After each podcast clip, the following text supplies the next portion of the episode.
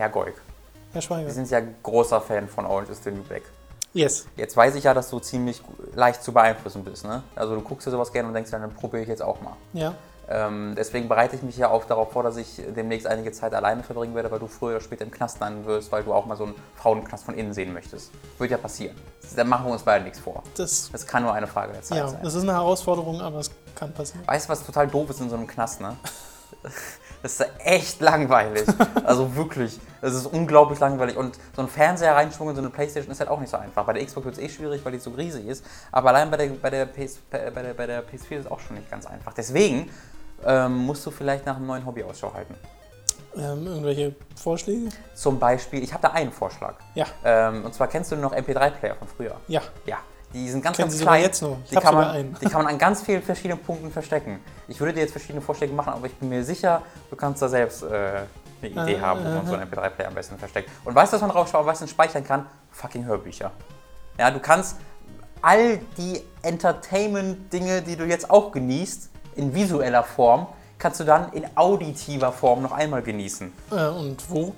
bei audible.de slash hooked mit einem kleinen H. Dort kannst du nämlich einen kostenlosen Probemonat und du, du planst ja ungefähr einen Monat. Äh, Einen Monat äh, Knast, ja. Einen Monat Knast.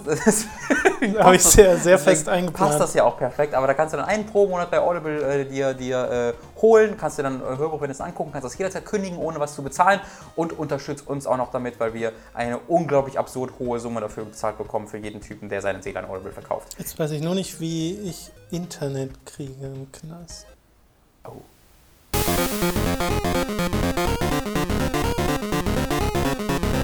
Willkommen bei Hooked FM Folge 10. Heute reden wir unter anderem über Metal Gear Rising 2, Condemned 3, Lego Jurassic World, Dragon's Dogma, Online, Borderlands 3, Coaster Park Tycoon, Nintendos Affiliate-Programm auf YouTube, Wolfenstein, New Order, Grim Fandango, Remastered, Codename Steam und weitere Dinge. Los geht's.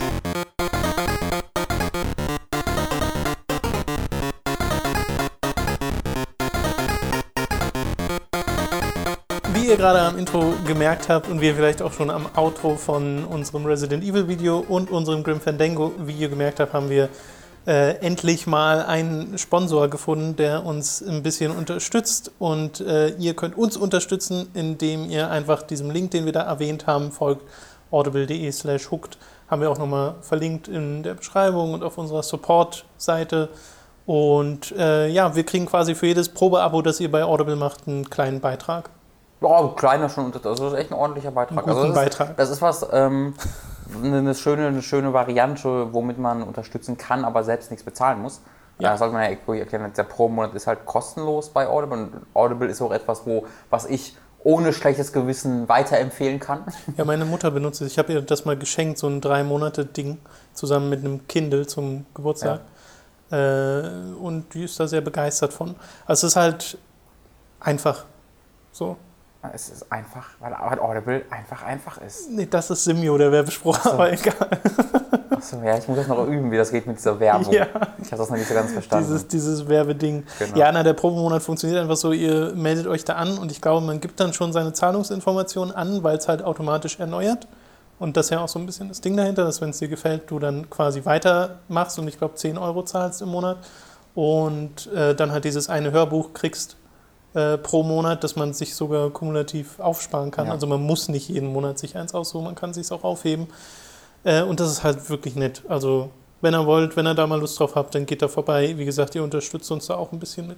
Ja, also das, das ist dann aber auch, ne, weil, weil, du gesagt hast, ähm, weil du gerade gesagt hast, das verlängert sich automatisch. Äh, Im besten Falle ist es natürlich dann auch so, aber wenn man dann doch sagt, okay, das war jetzt vielleicht Ja. nicht so meins, kann man in dem Pro-Monat kündigen Du und kannst auch theoretisch, du kannst auch theoretisch das, den Probemonat abschließen und direkt wieder Genau, kündigen. genau, und dann hast du halt diesen, dann hast du halt diesen, diesen, dieses eine Hörbuch und ist auch okay. Genau, also das sind keine Kosten, die einem fest Nee. auf einen zukommen würden. Sonst würden wir das auch nicht. Äh, sonst würden wir das äh, besser verstecken. Sonst würden wir Das stimmt allerdings. und mehr Geld dafür nehmen. Audible, vielleicht wollte ich nochmal. Zwinker. Zwinker. äh, wo wir gerade bei Supporten sind, ihr könnt den Mats äh, ein bisschen supporten. Da kriegen wir 10 Euro für jeden Abonnenten, Dafür, der. dafür kriegen wir tatsächlich gar nichts. Doch, jetzt schon. Gerade entschieden, Mats. Mats, 10 Euro für jeden Abonnenten. Wir beantragen das dann nachträglich. Und zwar äh, geht doch mal auf äh, bei YouTube auf den Kanal Superkreuzburg. Das ist quasi das neue Ding von Mats und, ähm, und Bosepark heißen sie, ne? Ja. Ja. Äh, also dieser Produktionsfirma da, wo er nicht nur alleine, aber jetzt in einigen Videos schon alleine Let's Plays macht. Und auch ein paar andere Sachen. Zum Beispiel sind, äh, warst du zu Gast bei einem Brettspielabend sozusagen, Mhm. Wo ihr was gespielt habt? Zombie. Zom, Zom, Zombie 10, Zombie 15, 12, irgendeine Ja. Zombie-Zahl. Ja. Zombie eine Zahl dahinter. Zombie 15, glaube ich. Und das war Mats, Amelie, Dennis der Dennis von Kogel. Dennis Kogel von Fritz Ah? und du. und ich, genau. Genau. Das war eine sehr, sehr lustige Runde. Das war dann ein etwas un unübliches Brettspiel, weil das so Panik, Panik, Panik, Panik war. Keiner hat es verstanden Ja. zuerst. Aber dann in der zweiten Runde war das sehr, sehr gut und es war eine sympathische Runde, wie oft schon geschrieben wurde, was ich nur bestätigen kann. Ja. Oder es gibt so Sachen wie ein Alien Isolation äh, Let's Play mit vielen, vielen Hintergrundinfos zum, äh, zur Filmreihe auch und Parallelen zwischen Film und dem äh, Spiel und ob das eine ja, originalgetreue Umsetzung ist sozusagen. Äh, und ich finde die Aufmachung sehr hübsch, Mhm. weil sie haben sich so ein, so ein, das ist ganz witzig, du hast so ein halbes normales Kamerabild und dann halt den, den halben Greenscreen. Das heißt, du siehst immer noch so im Hintergrund das Regal mit den Spielen und sowas. Und das ist, weiß nicht, fand ich irgendwie eine schöne optische Ja. Idee. Also das ist halt technisch einfach hochwertiger als zum Beispiel das, was wir hier machen. Naja, das ist technisch hochwertiger als so ziemlich alles andere, was Ja, das- irgendjemand das auf YouTube. Also das ist ja mit 4K aufgenommen, hast du nicht gesehen. Äh, da steckt ja auch wirklich was hinter. Ähm, also nicht Matt, sondern jemand anderes, der sich wirklich damit auskennt. also da steckt eine Gruppe von sehr kompetenten, von kompetenten äh, Menschen hinter. Und ich bin da sehr gespannt, was dann noch, was dann noch auf uns zukommt. Ich meine, da, dieser Content, der jetzt gerade da ist, also Alien und das Brettspielding, die kommen ja noch von Dezember. Also das Brettspielding haben wir ja irgendwie am 15. oder 12. Dezember oder so aufgenommen. Ja. Ähm, das ist jetzt also auch was länger her. Ich bin da auch sehr gespannt zu sehen, was da noch kommt. Und nein, keine Sorge, das heißt nicht, dass Mats hier nicht mehr kommt. Tangle 3 wird es Ja. weitergeben, ganz normal. Was mir ein bisschen Sorge gemacht hat, war, dass Mats auf Twitter geschrieben hatte, ja, allein schon wegen, Metal Gear und nicht allein Ja, schon ja. wegen Robin und das Tom. fand ich auch sehr Wo ich lustig. dachte, ja gut, meinetwegen. Ähm, dann spielen wir aber bis zum Ende unserer Tage Metal Gear beim 3. Tja, weil Mats sonst geht, Ja, so wie es aussieht. ist es offiziell. Also Super Kreuzburg heißen sie. Warum sie sich nicht Steuerkreuzburg genannt haben, weiß ich nicht. Wäre meiner Meinung nach der bessere Name gewesen. Verstehe ich nicht. nicht? Nee. Und dann hat es einen Spielebezug. Steuerkreuzburg? Das Steuerkreuz. Ja, ich verstehe, warum sie es nicht so genannt haben. das, das hätte ich nie kapiert. So, wir kommen zu den äh, News dieser Woche. Das ist Steuer wegen Finan- Finanzen Ach so. gedacht. Das war so, das wäre auch lustig. Die Steuerkreuzburg.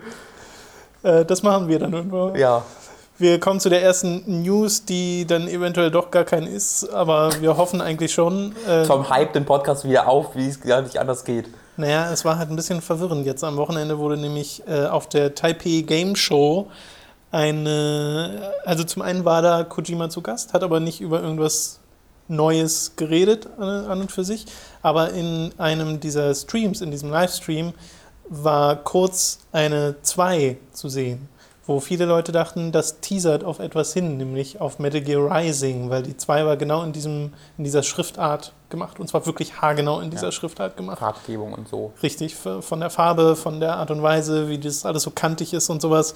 Äh, Und ein PS4-Logo war noch dabei und man dachte halt, ja, okay, Metal Gear Rising 2 äh, angeteased, aber noch nicht offiziell enthüllt. Nun gab es dann aber im Nachhinein den Geoff Keighley, der auf Twitter gesagt hat, er hat mit einem Kojima, also mit einem Kollegen von Kojima quasi äh, gesprochen, dem Producer, genau. Und äh, gemeint, nee, da ist nichts dran, ist kein Metal Gear Rising 2. Dazu sage ich. Der Typ hatte damals gesagt bei Phantom Pain, ich habe Kojima gefragt, das ist nicht Metal Gear Solid 5. Ich schwör. Du hattest auch was retweetet, wo einer direkt so einen Photoshop gemacht hat von äh, dem, der Schriftart von Metal Gear Rising, Joff is lying Ja, again. da hat sich wirklich Mühe gegeben schon. Ja. Ja, ich, also, was soll das sein? Also, das war halt äh, einfach ein Zusammenschnitt von kommenden Spielen und da sieht man dann den, das ist dann der Countdown in The Order, wo die eine Granate werfen wollen und er sagt halt 3, 2, 1 irgendwie. Ja. Und in der Sekunde, wo der zusagt, erscheint da wirklich für eine Sekunde maximal dieses Logo, diese zwei. Und dann, Ja. da wird aber nichts dazu gesagt und dann geht es einfach weiter.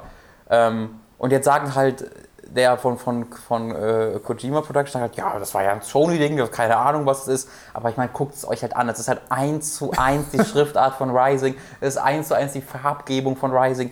Der Kojima war das letzte Jahr immer wieder bei Platinum zu besuchen, Ja. hat das gepostet. Das ist so offensichtlich, dass das Rising 2. Rising ist das erfolgreichste Spiel von Platinum. Ähm, natürlich kommt da ein Sequel, das ist ganz selbstverständlich und natürlich ist das auch ein Teaser. Ähm, ob das jetzt Sony zu früh angeteasert hat oder sonst irgendwas, keine Ahnung. Aber ich, Ich denke, kann mir auch vorstellen, dass sie einfach wieder trollen. ja, dass sie einfach ein bisschen wieder ein Ja. bisschen den Mittelfinger der, der Community äh, rausstrecken. Ähm, ich bin da sehr, sehr sicher, dass das Metal Gear Solid Aber 2 ist. äh, die NeoGAF-Threads sind immer 2. sehr unterhaltsam. Super, ja. Wenn du so direkt übereinander hast, Metal Gear Rising 2 Tease und dann direkt darunter No Metal Gear Rising Ja. 2 Tease. Die Reaktion und die halt da. ganzen GIFs. Genau. ja. Äh, Also man hat auch im, ähm, in den NeoGAF-Threads äh, gibt es ja so krasse Analysen von allem. Ja. Und da haben sie irgendwie, also das fand ich auch ganz überzeugend, dass halt im Logo man ein Auge entdecken kann, was aussieht wie ein Auge von, äh, von, von Solid Snake, weil wenn man das drüber legt und das wiederum könnte, aber dass allein schon, dass ein Auge drin ist und dass der irgendwie ein Gesicht im Logo versteckt zu haben Ja. scheint, das lässt mich schon denken, da wird irgendein verrückter Kojima wieder irgendwas, irgendwas muss ja dahinter stecken. Ja. So. ja, also das ist, das ist Gear Rising 2. Ja. Kojima sagt euch jetzt, glaubt Geoff Keighley nicht, Robert Schweiger sagt euch, es ist. Ich habe gesprochen mit Kojima. Eine weitere, so mehr oder weniger indirekte Spieleankündigung, einer Ankündigung, die noch in der Zukunft liegt, hat Jay, Jace Hall gemacht. Der ist äh, Chief Exec Executive Officer von Monolith Productions Hm. und äh, hat momentan sämtliche Rechte an der Condemned-Reihe. Sagt Oh. aber, dass er selbst mit seinem Studio gerade nicht die Zeit hat. Also Condemned, Nicht bei Monolith mehr? doch, Also mit seinem Studio meint er Monolith. soweit ich weiß, Okay, ja. das hatte ich jetzt anders formuliert angehört. Okay. Also, oder, also selbst wenn er woanders ist, er hat halt gemeint, äh, gerade keine Zeit, Condemned 3 zu machen. Er würde aber gerne ein Independent-Studio damit beauftragen, äh, den dritten Teil der Condemned-Reihe zu machen. Und das ist zumindest ganz interessant. Das ist noch nichts Offizielles Hm. oder so. Der hat einfach über Facebook so einen etwas längeren Post gemacht, wo er halt geschrieben hat, ja, er hat da noch Interesse dran und offensichtlich gibt es sehr viele Leute, weil er immer wieder gefragt wird nach Condemned 3. Und er wäre bereit, einem Indie-Studio diese Rechte zu geben, damit die so ein Spiel daraus machen. Aber man weiß halt noch nicht. Ich weiß nicht, ob, Wer, das, ein, wie, ob wo. das so geeignet wäre. Weil das ist für mich kein Indie-Horrorspiel. Das ist für mich ein AAA, AAA Production Values. Ja, aber wenn du dir Spiele anguckst, wie ähm, mh, das eine Horrorspiel, Outlast? ja, Outlast, Ja. das ist ja, Aber sowas ist Tech- halt nicht. naja, aber ich meine, ich rede jetzt nur von technischer Umsetzung und sowas. Hm. Das ist ja alles im Rahmen dessen, was äh, Condemned gemacht hat. Also Condemned Ja. waren ja jetzt nicht so Spiele, wo du gesagt hast, okay, die sind jetzt Ja, stimmt. Ja, ultra hab, krass natürlich auch inszeniert Ja, oder der zweite sowas. Teil halt schon. Ja gut, den kenne ich halt nicht. Genau, da ging das halt los. Und das, ich weiß immer noch nicht, ob mir das so wirklich gefällt, aber der zweite Teil dann schon, ich weiß nicht, da hatte ich dann einfach einen Bär durch ein Haus gejagt. Aber wenn es wieder so ein, so ein Ähm. eher wie im ersten Teil bodenständiger Horror Ja, dann wird, würde es eher funktionieren. dann würde es, glaube ich, passen. Kommt natürlich darauf an, wen sie damit beauftragen, aber ich finde zumindest interessant, dass diese Reihe offensichtlich dann schon noch zu leben scheint. Ja, ich habe jetzt echt wenige, also irgendwie durch den Horror, durch, durch wirklich dieses Indie-Horror-Ding habe ich jetzt weniger Interesse an Condemned bekommen, weil die tatsächlich, der das jetzt, was Condemned 1 gemacht hat, durch Dinger wie Outlast und so, auch wenn ich da kein riesen Fan von bin, schon sehr gut weitergeführt haben, dieses Konzept. Ja.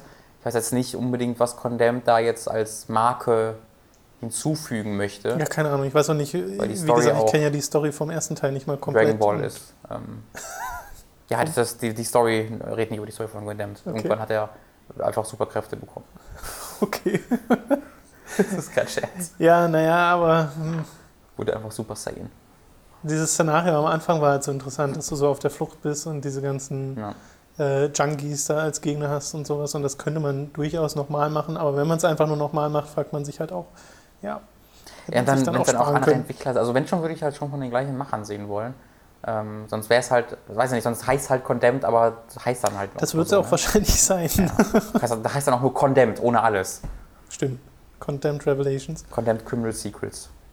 Auch eine schöne Ankündigung äh, war, äh, du hast es, glaube ich, einfach nur Lego Jeff Goldblum genannt. Ja!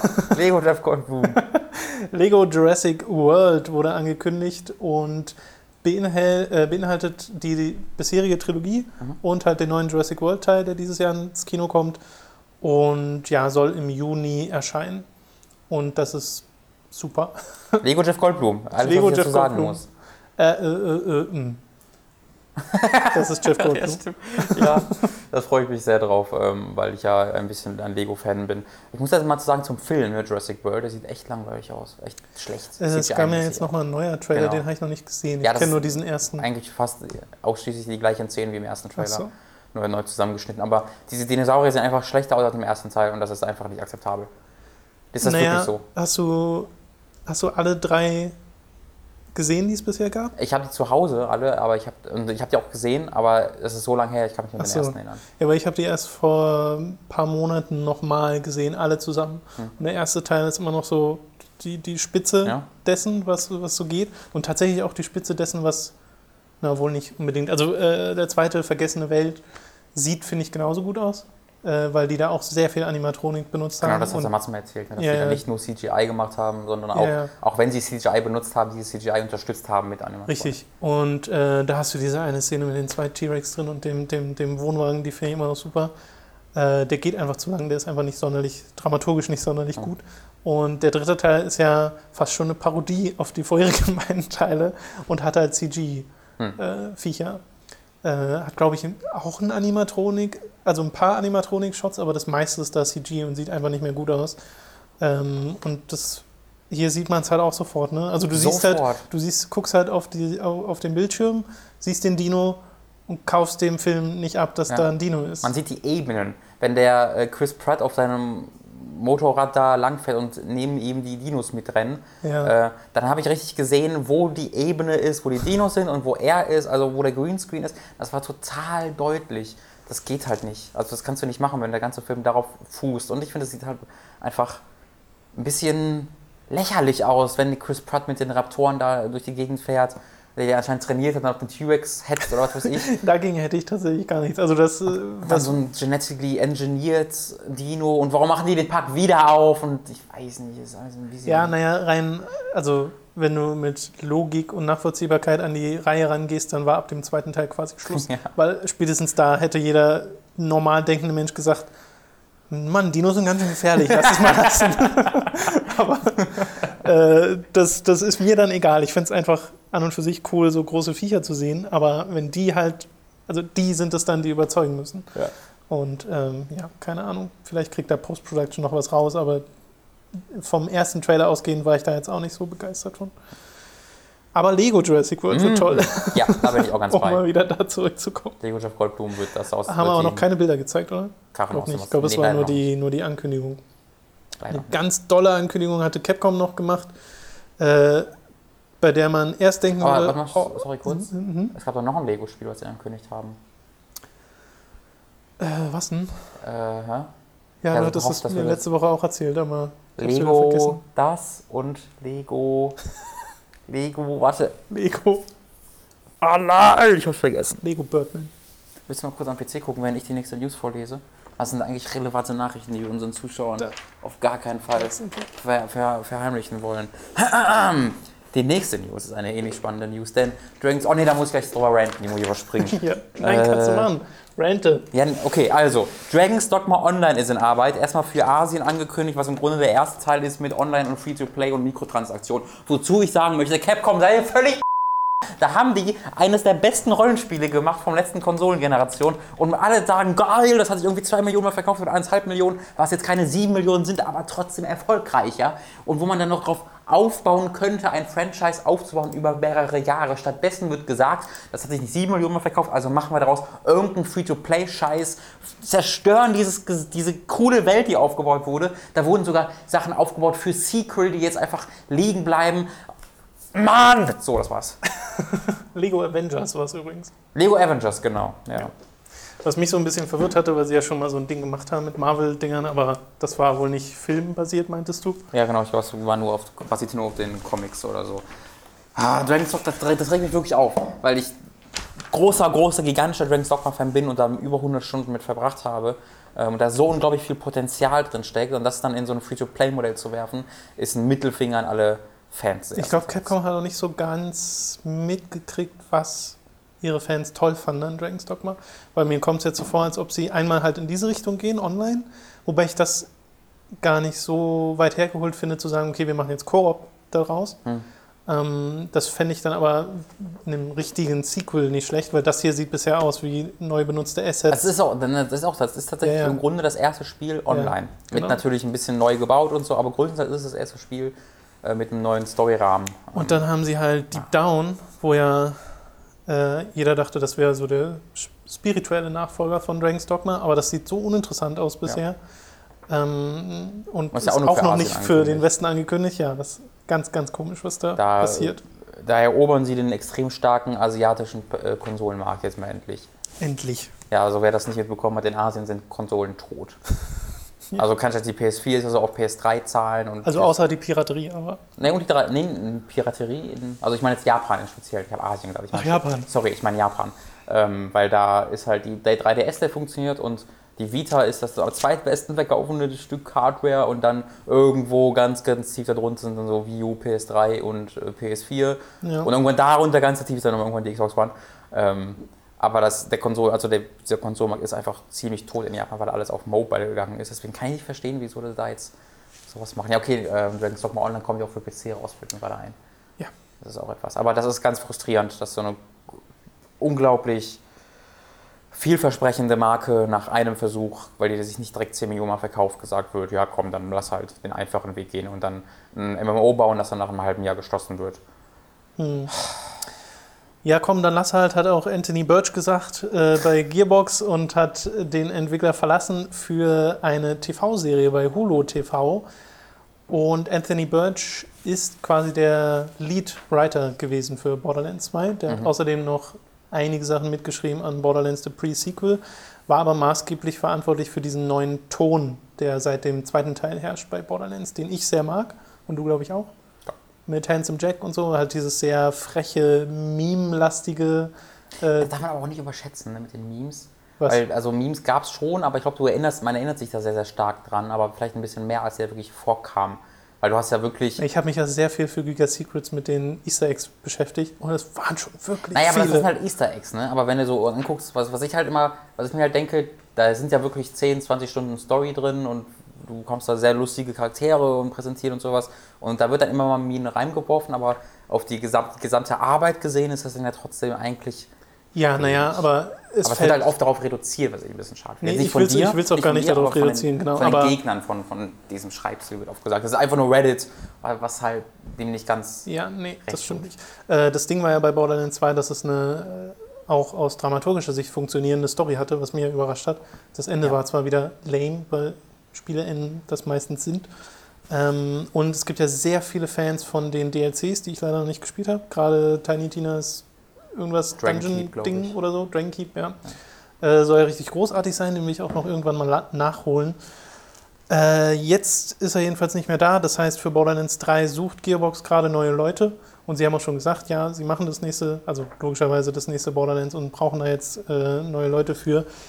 Der Anthony Birch arbeitet jetzt zusammen mit Freddie Wong und dessen Rocket Jump Produktionsfirma an so einer achtteiligen Serie, die die Entwicklung des nächsten Rocket Jump Kurzfilms verfolgt. Was ich ein bisschen komisch finde. Ja, ich verstehe nicht ganz, was dann der Schreiber macht. Richtig. Weil das ist einfach eine Dokumentation, aber es wird dann vielleicht eher Aber so kann ja sein, dass Office-Ding. das ja auch erzählt wird oder genau, dass es so, so ironisch gemacht Ja. wird. Äh, wird schon seine Gründe haben, weshalb er das jetzt macht. Ja, muss er erstmal muss er erstmal wagen, einfach mal von Gearbox abhauen, um dann irgendwie so eine Hulu-Serie irgendwie mitzuarbeiten. Ähm, lässt mich ein bisschen skeptisch auf Borderlands 3 blicken. Noch ein bisschen skeptischer halt sowieso schon. Ja, warten wir es mal ab. Dann, was ich sehr lustig fand, ist, äh, dass ein Spiel angekündigt wurde namens Coaster Park Tycoon Ja. von Frontier Developments, also den Machern von Rollercoaster Tycoon 3, die aktuell Scream Ride machen, was so ein arcadiges, baue verrückte Achterbahn und lasse sie in Gebäude fahren Ding ist. Ja, mit so einer, ich habe mir da ein paar Gameplay-Videos mal so angeguckt, die gibt es auch schon. Ja. Kommt auch schon, glaube ich, in, in einem Monat raus oder so. Mhm. Ähm, hat so eine, für- so eine ähm, Schadensimulation, wo du halt auch Gebäude kaputt machst, so, die drumherum stehen, wo du dich da rein katapultierst und so. Das sieht tatsächlich ganz lustig aus. Nichts Revolutionäres, aber Nö, halt so ein kleines Arcade-Ding Genau. ist es. Und Coaster Park Tycoon soll halt so ein richtiges Tycoon-Spiel werden, wo du dir einen Freizeitpark aufbaust mit Management und sowas, aber viele Details haben sie halt noch nicht genannt. Sie haben es einfach nur erstmal angekündigt und auch erst für 2016. Ja. Und Also- in diesem Jahr soll ja noch Rollercoaster Tycoon World Hm, erscheinen. Von Atari. von Atari, wo man jetzt in letzter Zeit auch nicht mehr so viel von gehört hat. Ich weiß auch gar nicht, was der offizielle Release-Termin ist, falls Mhm. es überhaupt einen gab. Äh, da bin ich ja so halb gespannt drauf, habe allerdings auch ein bisschen Angst davor, das zu spielen, weil es vielleicht scheiße ist. Weil die haben ja Alone in the Dark und Haunted House auch noch angekündigt gehabt, so als, als neue Dinge. Und Haunted House ist ja schon draußen und das soll ja richtig scheiße sein. Ach ja, stimmt, da habe ich Ja, und das ist so, hm, ich weiß nicht, ob das was Spoiler on the. Dark wird auch scheiße. Ja, wahrscheinlich. Mit einem vier Spieler mehr, das ist auch so ein. ja, dabei, also. das, ich verstehe es nicht. Hat heißt denn- Alone in the Dark. Aber gut, darüber will ich mich jetzt nicht nochmal aufregen. Ja, äh, also ich glaube auch, dass man ähm, Rollercoaster Tycoon World beruhigt vergessen kann und sich dann stattdessen auf äh, Coaster Tycoon, Coaster Park Tycoon. Coaster Park ist Tycoon ein bisschen äh, merkwürdig, weil man, sollte. Weil das ist halt Rollercoaster, also es ist halt original Rollercoaster Tycoon, aber wir dürfen den Namen nicht benutzen, also benutzen Ja, sie einen, der exakt genauso klingt. Coaster Park Tycoon. Da kann man sich dann, äh, glaube ich, also sehr viel, es würde sehr viel, Min- sehr viel mehr Sinn ergeben, sich darauf zu freuen. Also. Ich frage mich dann, wie sie das machen, weil zuletzt haben sie ja, ihr letztes Tycoon-Spiel war Zoo Tycoon. Ja. Das für die Xbox One und das war eher nicht so gut. Das war leider super flach, da hatte einen guten Ansatz, aber konntest so einen total kleinen Park nur bauen und das war mega simpel und hatte diese Kinect-Spielereien. Äh, Das war sehr viel verschwendetes Potenzial, fand ich. Ja. Äh, Gerade in Hinsicht dessen, äh, dass sie die Steuerung so gut hingekriegt haben im Xbox-Controller. Es war ein Tycoon-Spiel, was sich gut gesteuert hat. Ja. Aber dann konntest du halt so wenig drin machen und das war sehr schade drum. Und dann hat es auch noch geruckelt. Ja, Aber ich glaube, es ist eher dem geschuldet, dass es halt ein Xbox One-Spiel war und von Microsoft und da durften sie, glaube ich, Ja, nicht ganz machen, was sie wollten. Und ich glaube aber, diese Spiele sind es halt jetzt, die denen jetzt ermöglichen zu sagen, wir machen jetzt einfach mal genau das, was wir die wollen. machen ja auch Elite. Die machen Elite Dangerous, was total Ja. absurd ist. Ähm, dass das das gleiche Entwicklerstudio hinter, dem, hinter Elite Dangerous und Rollercoaster Tycoon ist. Ähm, ja, aber ich glaube wirklich, dass das sollte das sein, worauf man sich als Rollercoaster Tycoon-Fan freut. Mich freut es auf jeden Fall. Also, dass es Rollercoaster Tycoon World gibt, war ja schon so ein halbes Wunder. Und dann jetzt noch Konkurrenz dazu, die zumindest von einem Entwickler kommt, bei dem man weiß, dass die es können. Ja. Weil sie haben Rollercoaster Tycoon 3 gemacht und das ist ja ein richtig gutes Tycoon-Spiel gewesen. Bestimmt noch ein Kickstarter kommen. Meinst du? Kein Problem. Also das hat bei Elite Dangerous so gut funktioniert bei denen. Da ist eine riesige Fangemeinde hinter. Ähm, haben noch irgendwie ein Jahr Zeit oder anderthalb Jahre Zeit, bis es rauskommen soll. Warum Das dann kann nicht noch sein. 200.000 Wo sie dann Dollar schon ein bisschen ab? Gameplay zeigen und Genau. sowas, ja. Okay, die letzte News, über die ich äh, mit dir reden wollte, ist das Nintendo Creators Program. Das ist Nintendos Art und Weise, ähm, YouTuber zu zeigen, wie wie sehr Wie sie sehr- sie sie doch Arschlöcher sind, die sie mal. Also die, bis, die bisherige Situation war ja die, und darüber gab es im letzten Jahr schon sehr viel Stunk, dass Nintendo einfach die meisten Videos claimt, automatisch. Das heißt, wenn du Nintendo-Content benutzt, sei es Musik, sei es äh, Videos, äh, kriegst du einen Claim von Nintendo, kannst dein Video selbst nicht monetarisieren auf YouTube und der Split, der normalerweise an den Content Creator, also an dich geht, geht an Nintendo und der andere wie immer an Google. Ja. Und was sie jetzt machen wollen, ist so ein zweiteiliges Creators Program, wo du entweder deinen ganzen Kanal zu Nintendo geben kannst und die dann äh, 30% der Erträge bekommen und du 70% von dem Cut, der ja schon geteilt ist zwischen Google und dir normalerweise. Und, äh, oder du äh, reichst einzelne Videos bei denen ein und dann bekommt Nintendo 40% davon und du noch 60% von den Einnahmen. Das, äh, die Probleme daran sind mannigfaltig. Einmal ist es, äh, wenn du einzelne Videos ho- hochlädst, gibt es eine drei Tage Dauer, bis die approved werden können. Äh, und dass sie überhaupt approved werden müssen, ist halt schon so, also Conflict of Interest ist Ja. so das Erste, was einem da einfällt. Wenn ich zum Beispiel eine Review mache, in der halt viel Nintendo-Footage drin ist und die würde, kriegt ein Copyright-Claim, das heißt, ich kann sie nicht monetarisieren. Wenn ich sie monetarisieren lassen wollen würde, müsste ich sie bei Nintendo einreichen, die dann erst drei Tage brauchen, um sie zu approven. Und was ist, wenn ich ihr Spiel kritisiere stark? Ja. So, was ist dann? Sagen sie dann nicht approved und unterbinden damit Kritik? Also schon allein die Tatsache, dass du die potenzielle Situation hättest bei Reviews, ist halt vom, vom Conflict of Interest her, äh, eigentlich ist es illegal. Ja. Und, Naja, ob es äh, illegal ist, weiß ich nicht. naja, Oder- aber es ist höchst dubios. Ja. Aber äh, bei, selbst bei Let's Play-Content ist es einfach, es ist so dumm. Also bei Let's Play Contest kann, kann man zumindest eine Diskussion führen. Ich bin ganz bei deiner Meinung, aber ich sehe da, wo, wo man eine Diskussion führen kann, wo man die Diskussion halt nicht führen kann, ist bei allem anderen.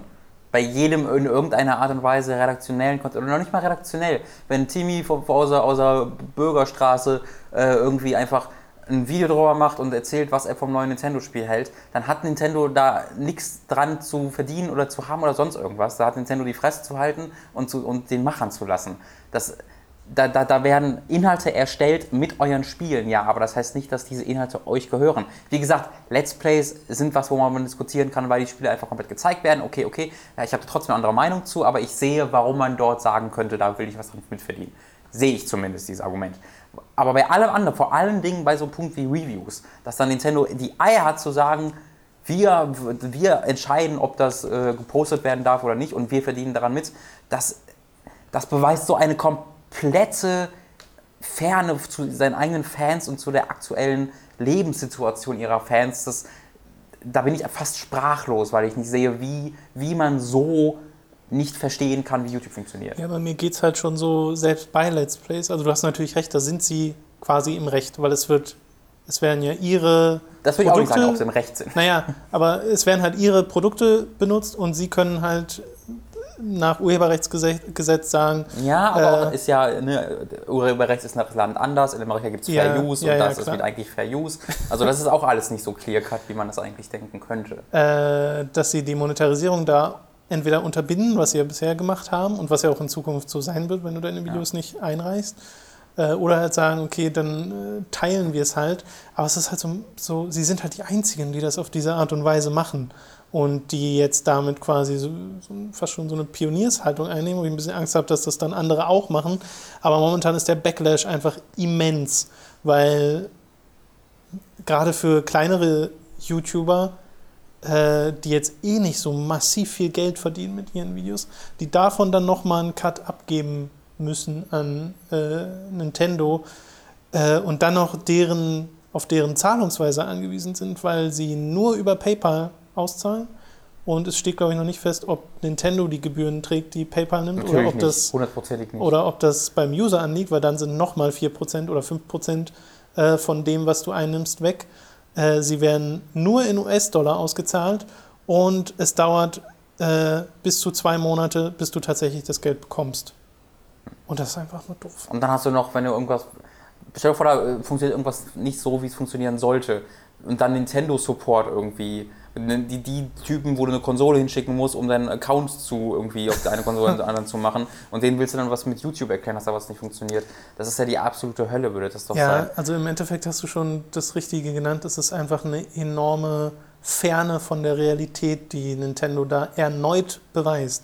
Weil im letzten Jahr hat sich ja schon jeder aufgeregt, wo es diese Copyright-Nummer gab. Und je, also diese, diese Diskussion gibt es ja schon lange, so dass Aber man ja erst. eigentlich größtenteils erledigt, diese Diskussion. Eigentlich schon, aber dass man erst halt immer das Publisher nicht unbedingt Freunde waren von Let's Plays. Ja. Und diese Situation hat sich ja stark gewandelt. Also sehr viele Leute, Microsoft, EA und so, äh, haben jetzt eine grundlegende Toleranz gegenüber den meisten Let's Play-Content und sagen sogar, dass man das monetarisieren kann. Und ganz viele Entwickler oder auch kleinere Publisher äh, oder Indies äh, haben auf ihren Homepages eigene äh, spezielle Seiten, auf denen steht, ja, es ist erlaubt, damit du dann bei YouTube das einreichen kannst und die dann wissen, okay, ich darf das hier monetarisieren Ja. und ich darf das zeigen. Und Nintendo sind eine der wenigen, die halt noch scheinbar im Gestern leben und nicht so richtig realisieren, dass es eigentlich was sehr Gutes für sie ist und dass gerade sie, dass gerade die Wii U äh, das zum Beispiel enorm brauchen könnte, dass jeder Let's Player diese Spiele spielt. Weil diese Plattform braucht Marketing und das, was sie jetzt machen, ist einfach nur schädlich, ist einfach nur extrem rufschädigend. Und ich weiß nicht, ob da irgendjemand bei Nintendo of America saß, der da gesagt hat, ja, klingt nach einer guten Idee, oder ob es aus Japan kommt oder so, ich weiß es nicht. ist halt das Komische, weil im, Jahr, im letzten Jahr ist ja immer, also, also ziemlich jeder Publisher und Entwickler dieser Welt nacheinander zugeben müssen, okay, eigentlich bringt das uns schon sehr viel Kohle, diese Let's Plays. Ja, Ja. Weil es ist ja, so, du hast unzählige Artikel auf Gamersuto und so darüber, wo einfach Leute sagen, jedes Let's Play von, von oder jedes einigermaßen größere Let's Play bringt uns mehr Sales als irgendein Test oder Review oder sonst irgendwas. Es ist einfach, ist einfach so. Ähm, und da dann einfach zu sagen, also das ist halt nicht nur unfair den eigenen Fans gegenüber, sondern es ist auch eine immense Geschäft, also ein vollkommen fehlender Geschäftssinn. Denn das ist also aus zwei Sichtweisen her einfach nur eine der beklopptesten Entscheidungen, die Nintendo fällen könnte. Ja. Und Nintendo hat schon sehr viele bekloppte Entscheidungen gefällt, Ja. deswegen heißt das schon. Und es ist halt, äh, ich meine, für die meisten großen Let's Player wahrscheinlich gar kein so großes Ding, weil du hast halt ab und zu mal ein Nintendo-Spiel in deinem Roster und also PewDiePie hat schon gesagt, er macht keine Nintendo-Spiele mehr. Und da, da, also allein da sollte Nintendo Ja. sagen, oh, ja, entgegengesetzte Wirkung so ein Ja. bisschen. Aber es gibt halt auch so Leute wie eine, äh, ein Sugar Conroy oder bei uns in Deutschland Dom Tendo. ja, was macht denn jetzt Die- was macht denn jetzt zum Genau, zum die quasi, wenn sie damit Geld verdienen wollen, sich bei Nintendo unterschreiben lassen müssen. Und damit verkaufst du halt so ein bisschen Es halt sowieso, deine Integrität. ja, das ist halt sowieso schon schwierig. Ja, ja, ja, ah, Mann.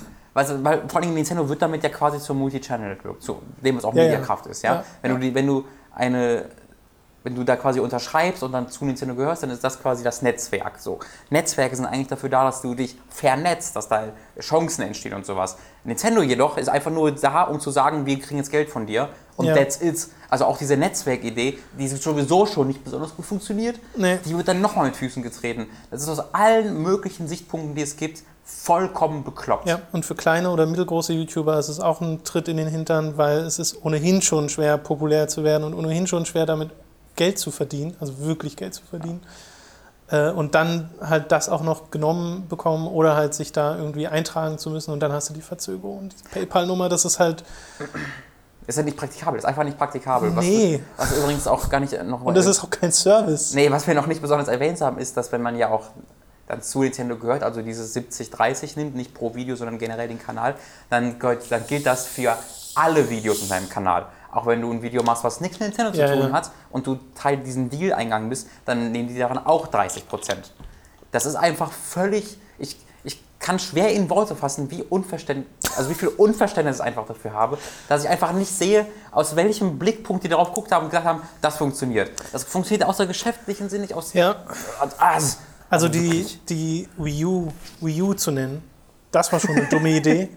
Aber das hier toppt es tatsächlich nochmal. Also das, und ich glaube auch nicht, also ich hoffe, wirklich, ich hoffe, dass die meisten Leute die Integrität und den Grips haben, zu sagen, nee, das mache ich nicht, äh, sodass Nintendo damit derbst auf die Schnauze fällt und es nicht eventuell noch irgendwelche Nachahmer gibt äh, und wir das in zwei Monaten drüber äh, vergessen haben, Nintendo hoffentlich daraus lernt. Aber ich habe das halt von Giant Bomb und von PewDiePie gesehen, dass die gesagt haben, dann wird es halt auf YouTube kein Nintendo Ja, PewDiePie ist aber ein schönes, großes Zeichen, was man da setzt. Ja. Der hat ja auch erst in seinem Facebook-Post noch zu stehen, fuck you Nintendo, das Hat hat er das wieder rausgenommen, ja. An Klammern stand es auch nur, glaube ich. Ne? Ja. ja.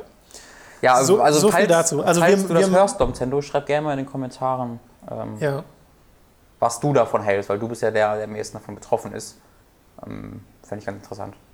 was- vielleicht hat er es auch schon irgendwo gesagt. Ich habe jetzt nicht nochmal extra danach geguckt. Stimmt, kann gut sein, dass auf, äh, auf dem Kanal schon was höchstwahrscheinlich ist. schon irgendwas dazu gesagt haben, ja. So, damit sind wir mit den News am Ende und kommen zu den Spielen, die wir Das war diese... viel Aufregerei jetzt bei diesen scheiß News die ganze Zeit. Ja, aber wirklich. Kommen zu den Spielen, die wir diese Woche gespielt haben. oh ja, das wird immer schlimmer. Willst du dich gleich weiter aufregen? Mhm. Oder sollen wir erstmal über was anderes reden? Mm, Lass uns mal was anderes reden. Okay, alles klar. Dann reden wir doch noch mal kurz über Grim Fandango Remastered. Äh, meine Review dazu ging letzte Woche online. Habe das jetzt nochmal durchgespielt und werde es, glaube ich, direkt nochmal durchspielen mit komplettem Entwicklerkommentar und eventuell Tank Controls für dieses Achievement, weil ich es lustig finde. Aber wahrscheinlich nicht, weil es mich aufregt. Trophy Horror. Eigentlich überhaupt nicht. Ja, ja, höre ich doch. Ja, okay. Äh, wie findest du es? Es macht keinen Spaß, mit dir zu, dich zu ärgern. Ja, ja, okay. Bitte, was? Wie findest du es? Super. Ähm, ich bin da, ich bin immer noch nicht so im mega, weil ich bin im Wald gerade. Ähm, Und dann hatte ich jetzt aber schon Rätsel, wo ich nochmal nachgeguckt habe. Ich habe es noch nicht durchgeführt, aber da musste es ja irgendwie mit einer Schubkarre die Schläuche abdrücken für so ein Baumaschine. Ja, ja, das Rätsel ist nicht so sonderlich. Und da, das, das hätte ich nie gesehen, dass man da wirklich die Schläuche mit abklemmt oder so. Also, da ich habe da eine Weile gebraucht, bis ich gemerkt habe. Also, weil ich habe schon gesehen, also ihr müsst euch vorstellen, das zu erklären? Nee, wir Ja, erklär das mal kurz. Nee, nee, ich erkläre, ich habe gerade gemerkt, dass ich das nicht erkläre. Na, es ist halt ein Rätsel, wo, also Grim Fandango hat so einige Rätsel, wo ich mir auch sage, nee. Ja, das ist auch so. Es hat- Cumbersome da durchzuklicken. Auch nicht nur Cumbersome, es hat einfach Rätsel, wo du ähm, so Schritt und Schritt dich der Lösung näherst, aber du halt keine Ahnung hast, was sie, was das Ziel ist Das von ist dem, das, was du, halt was, du, was Genau. du gerade machst. Und davon gibt es halt ein paar. Also die meisten finde ich, die meisten Rätsel sind immer noch sehr nachvollziehbar und äh, logisch herleitbar. Aber es gibt halt so ein paar, an denen man wirklich sehr, sehr lange hängen würde. Äh, gerade auch im letzten Drittel des Spiels, wenn man nicht in einen Walkthrough guckt oder durch Zufall drüber stolpert. Also wie das jemand damals ohne Walkthrough durchspielen konnte, ist mir ein Rätsel. Hm. Das ist wahrscheinlich das größte Rätsel von Grim Fandango. also wer auch immer von euch das geschafft hat, meinen größten Respekt.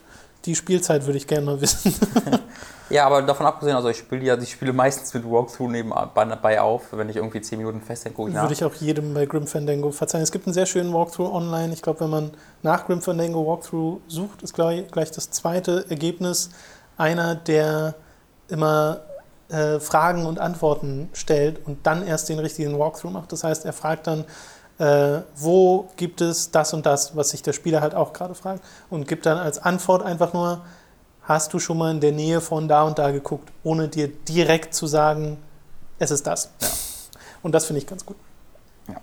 Ähm, ich bin positiv überrascht, schon jetzt schon, äh, in was für Richtungen das geht, weil ich dachte wirklich, du bist halt dieser Manny, der halt sie, sich um die Toten da kümmert und die, den die Reise da günstig verkauft und that's it, so, das ist die Prämisse. Ja. Aber jetzt schon nach anderthalb Stunden, nach zwei Stunden bin ich jetzt schon wieder völlig woanders und bin in der Resistance Army plötzlich und denkst dir, was zum Teufel ist hier los? Ja. Ähm, da bin ich jetzt sehr, sehr gespannt, was da noch kommen mag. Ähm, das ist sehr vielversprechend. Es ist halt einfach unglaublich, unglaublich sympathisch und gut geschrieben. Der äh, Glottis, äh, dieses Ja, ja. Dämonenwesen, ist einfach ein, einer der besten Charaktere, an den ich mich so in der jüngeren Zeit erinnern kann. ähm, und der hat sich, also es gab halt gestern eine Szene, wo ähm, der, dem wurde, der wurde gefeuert von seinem Job und das ist ein Dämon, der nur dafür erschaffen wurde, um Autos zu reparieren. Ja. Ein Autoreparier-Dämon. Und dann wurde er halt von seinem, Job gekümmert, kann er keine Autos mehr reparieren. Und dann war der so traurig und so, hat sich so schlecht gelaunt, dass er sich das Herz aus der Brust zerrissen hat und dann deswegen eingeschlafen ist.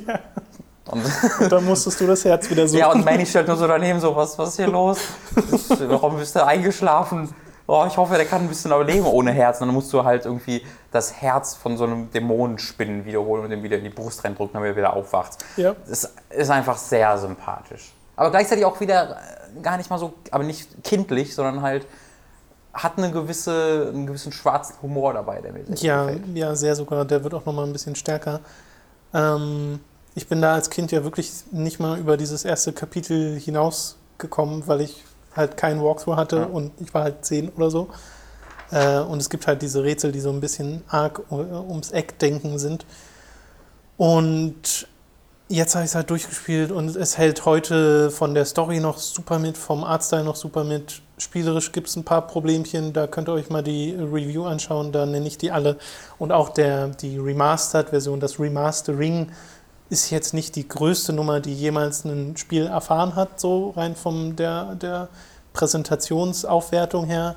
Aber es sind halt so Sachen dabei wie der Entwicklerkommentar, wie so eine Sammlung aus äh, Concept Arts, auch teilweise aus nicht benutzten Concept Arts, wo du auch mal Sachen siehst, die mal geplant waren für dieses Spiel, die es auch nicht reingeschafft haben. Finde ich auch super interessant. Ähm, und es ist halt, es kostet halt nur seine 20 Euro. Hm. Deswegen, wenn ihr das damals nicht gespielt habt, unbedingt mal reinschauen. Ja. Also da gibt es wirklich kaum Entschuldigungen für, es sei denn, ihr habt wirklich eine krasse Abneigung gegen Adventures, da nicht reinzugucken und äh, das Ding mal nachzuholen. Und letztlich äh, ganz, ganz, ganz großartig steuern mit Point and Click. Bin ich immer wieder überrascht von, wie das tatsächlich funktioniert. Und jetzt, ich habe jetzt auch mal auf 4 zu 3 gestellt. Ähm, Ja. Und dann war es so, wenn ich im Inventar war, ähm, also in die Jacke gegangen bin, dann musste ich nach links und rechts drücken, um quasi durch die Items zu switchen. Ja. Und ich habe es dann mit der Maus gesteuert und ich hatte keine Möglichkeit, nach links oder rechts zu gehen, musste dann immer wieder zur Tastatur drücken. Und ich habe jetzt mal bei Phase 3 dann gemerkt, eigentlich sind dann da, wo dann die Ränder sind, Ja. ein Pfeil links Ja. und rechts, wo du draufklickst. Wenn du es aber auf 16 zu 9 ziehst, dann hast du diese Pfeile nicht. doof. Das war äh, ein bisschen seltsam. Ja, also mit der Konsolensteuerung, ich habe sie auf der PS4 durchgespielt, hat sich auch gut gespielt. Fühlt sich sehr natürlich an, dadurch, dass sie das jetzt so kameraabhängig gemacht haben, Ja. nicht, mehr, nicht mehr charakterabhängig. Äh, ja, holt euch Grim Fandango. Fragt, fragt mich nach Grim Fandango. Gab es in Monkey Island 3 diesen einen, einen Gag, weil da ja Manny Calavera an einem der Restaurants hängt. So? Ja, ja, ganz in Puerto Pollo am Anfang in der Stadt gibt es in dem einen Restaurant so ein Skelett, was regungslos da liegt und das, das tippt Guybrush dann an, dann fällt so auf seinen Teller und da ist so ein Button, frag mich nach Grim Fandango. Ja, das habe ich damals nicht verstanden, weil ich nicht wusste, was Grim Fandango war. Jetzt weiß ich, was du meinst. Wie lustig. Was ja auch nur eine Anspielung ist auf den Monkey Island 1 Gag, frag Ja. mich nach Loom. Ja, schön. Äh, und Day of the Tentacle kommt ja auch noch, da freue ich mich auch drauf. Dann hast du The Wol- Wolfenstein, The Wolfenstein, wollte ich sagen. Wolfenstein Among Us, ja. ja, Wolfenstein mit The New Order äh, nachgeholt. Bist noch nicht ganz durch, ne? Äh, ich glaube, bin ich zweite Hälfte gerade erst? Also das ist ein langes Spiel. Ja. Nee, ich bin, glaube ich, mit dem 11. von 16 Kapiteln oder so. Ähm, und ich bin hellauf, hellauf begeistert. Ich bin wirklich, also ich freue mich da richtig drauf, das weiter zu spielen, aber möchte das nur machen, wenn ich wirklich Ruhe habe, wenn ich mich da reinsteigern kann, weil ich habe dann meine, mein, mein Man Sound. kann sich reinsteigen. Das finde ich war eine der faszinierendsten Sachen von, ja, das hat einfach von Wolfenstein. unglaublich gut geschriebene Dialoge, unglaublich sympathische Charaktere, gleichzeitig eine ganz, ganz tolle ähm, Spielvariation. Du machst ganz selten das Gleiche. In der einen, in der einen, im einen Level bist du in so einem. Spielvariation, du meinst Abwechslungsreichtum. Ja. Ja, Ähm, Entschuldigung. musste gerade kurz überlegen. äh, Abwechslungsreichtum meine ich, genau. Ähm, in einem Level war ich jetzt in so einem Internierungslager aller Auschwitz halt, wo du einfach die ganze Zeit ähm, nur rumläufst und mit Insassen redest und ähm, halt so einen bestimmten Typ finden musst und anschließend tolle finale Szene, dieses Genau, anschließend schleichst du dich dann erst durch so ein Haus und dann am Ende ist- ex eskaliert einfach alles völlig in Ja. diesem Level. Ähm, dann tauchst du irgendwie durch die Kanalisation von, von Berlin mit so einem Cyber-U-Boot aus den 60er Jahren. Ist, du machst einfach in keinem zwei Leveln das gleiche. Und zwischendurch, was, ich, was mir sehr gut gefällt, ähm, jedes zweite Level ist quasi ein Level, wo du in deiner Basis wieder äh, nach Hause kehrst, die immer größer wird, immer mehr, mehr, mehr Leuten besetzt wird, wo du dann auch rumlaufen kannst. Und ich bin da ge- gestern zu dieser Basis rumgelaufen und sollte eigentlich ein bestimmtes Item finden für äh, eine Kollegin. Ja. Aber ähm, was ich halt mache, ist erstmal alles immer mal wieder erkunden und mit allen nochmal reden und die Zeitungsausschnitte ähm, durchlesen, die neu zugekommen sind. Und dann bin ich halt schlafen gegangen, was du machen kannst. Ähm, und normalerweise ist es so, du kannst in jedem Level Extras sammeln und ähm, eines der Extras ist halt ein Health Upgrade, dass du mehr Health bekommst. Ähm, und du, du bekommst in jedem Basislevel im Grunde so ein Health Upgrade, wenn du schlafen gehst. So. Dann bin ich halt schlafen gegangen und das hatte ich schon vorher in den zwei, drei Mal, wo ich im Level war, gemacht und dann wachst du einfach auf, kannst das Upgrade aufsammeln, fertig. Und da ist dann einfach eine Cutscene gestartet, wo einer der Nebencharaktere, so eine äh, Tekla heißt sie, das ist, ich, ich, sie wirkt, als ob sie Autismus hätte, also so ein Genie wirklich, ähm, Mathe- Mathematik- oder Physik-Genie, ich kann es nicht genau eingrenzen, aber halt sozial völlig neben der Spur. Ähm, und die sitzt dann einfach vor deinem Bett, wo du mit deiner Freundin drin liegst und labert die einfach voll davon, dass du ja ohnmächtig warst für irgendwie neun Jahre, also im Koma warst. Ja. Und ähm, wenn doch das Bewusstsein nicht in deinem Kopf war, ist das Bewusstsein bist doch du, also bist doch du quasi gestorben und als dein Bewusstsein wiedergelebt wird, kann es nicht einfach ein anderes Bewusstsein sein, das deine Erinnerungen hatte, deswegen ist es ein neues Du, aber das ist nicht dein altes Du. Und diese Cutscene ging halt irgendwie sechs, sieben Minuten, wo die, was immer mit so, so richtig unangenehme, fast schon Silent Hill Musik hatte und immer so rumgekattet ist um die rum, wie die da saß und dann ganz schnell erzählt hat und der Blaskowitz hat sie einfach so ein bisschen verstört angeguckt Ja. und dann ähm, war die Cutscene vorbei. Ich dachte so, okay, what the fuck? Aber dann ging die Cutscene plötzlich wieder weiter am nächsten Tag, dass der dann irgendwie sie wieder besucht und fragt, was los war. Und dann erzählt sie ein bisschen über sich. Und dann bringt er ihr bei, wie man äh, Waffen benutzt, äh, wie man anfängt zu, zu, zu ballern. Und das war komplett optional. Ich hätte nicht schlafen gehen müssen. Aber das ist so, das zeigt perfekt auf, warum ich dieses Spiel so mag, weil einfach in jeder Ecke irgendein Detail versteckt ist, das nicht, oder irgendeine neue Animation, die man vielleicht hätte gar nicht, gar nicht sehen müssen, irgendein geheimer Gang, irgendein Extra, irgendein Collectible, irgendwo ist immer irgendetwas versteckt, was in Zeiten von so Call of Duty Spielen, also ich meine damit jetzt nicht nur Call of Duty, sondern einfach diese linearen Ego-Shooter, die einen Weg haben, wo jeder, der spielt, immer exakt das Gleiche sieht, einfach eine wahnsinnig coole Abwechslung ist, dass du einen immer noch linearen Shooter hast, der aber trotzdem so freie Level und so viele optionale Sachen zu bieten hat, dass du trotzdem fünf, sechs Stunden einfach mit Erkunden verbringen kannst. Ja.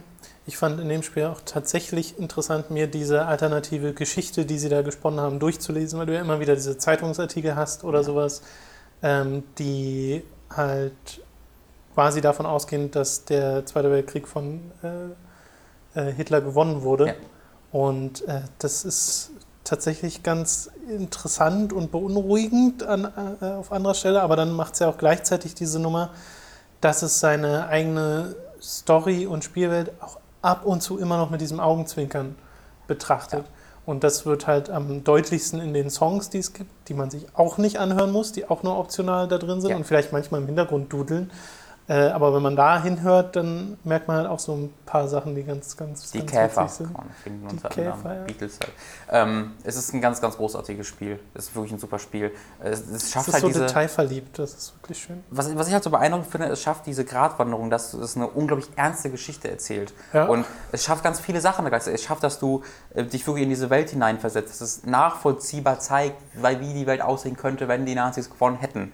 Es äh, hat aber auch Beziehungen, also einfach zwischenmenschliche Beziehungen, die es besser darstellt als die meisten Spiele, die das irgendwie auf ihre Packungsrückseite als Feature schreiben. Also es ein David Cage jemals könnte, wenn da menschliche Beziehungen dargestellt. Ähm, es gibt Sexszenen, bei denen du dich nicht peinlich berührt, irgendwie in der Ecke des Zimmers verziehst, weil die so sch schlecht inszeniert sind, sondern einfach, einfach es ist alles normal. Also einfach, wird einfach gemacht und gleichzeitig ist es dann auch noch hervorragend, ich sage jetzt mal, gedreht, in Anführungszeichen. Also ja, ja. Die, Kameraarbeit, die Kameraarbeit ist in Cutscenes unglaublich gut. Da, da, da fühle ich mich teilweise so an äh, Alfonso Cuarón erinnert, der jetzt ja Gravity äh, gemacht hat oder Children of Man, wo einfach hervorragende Kamerafahrten da sind oder der, ein Einsatz von Splitscreen, den ich so noch nie gesehen habe, was ich jetzt auch nicht spoilern möchte.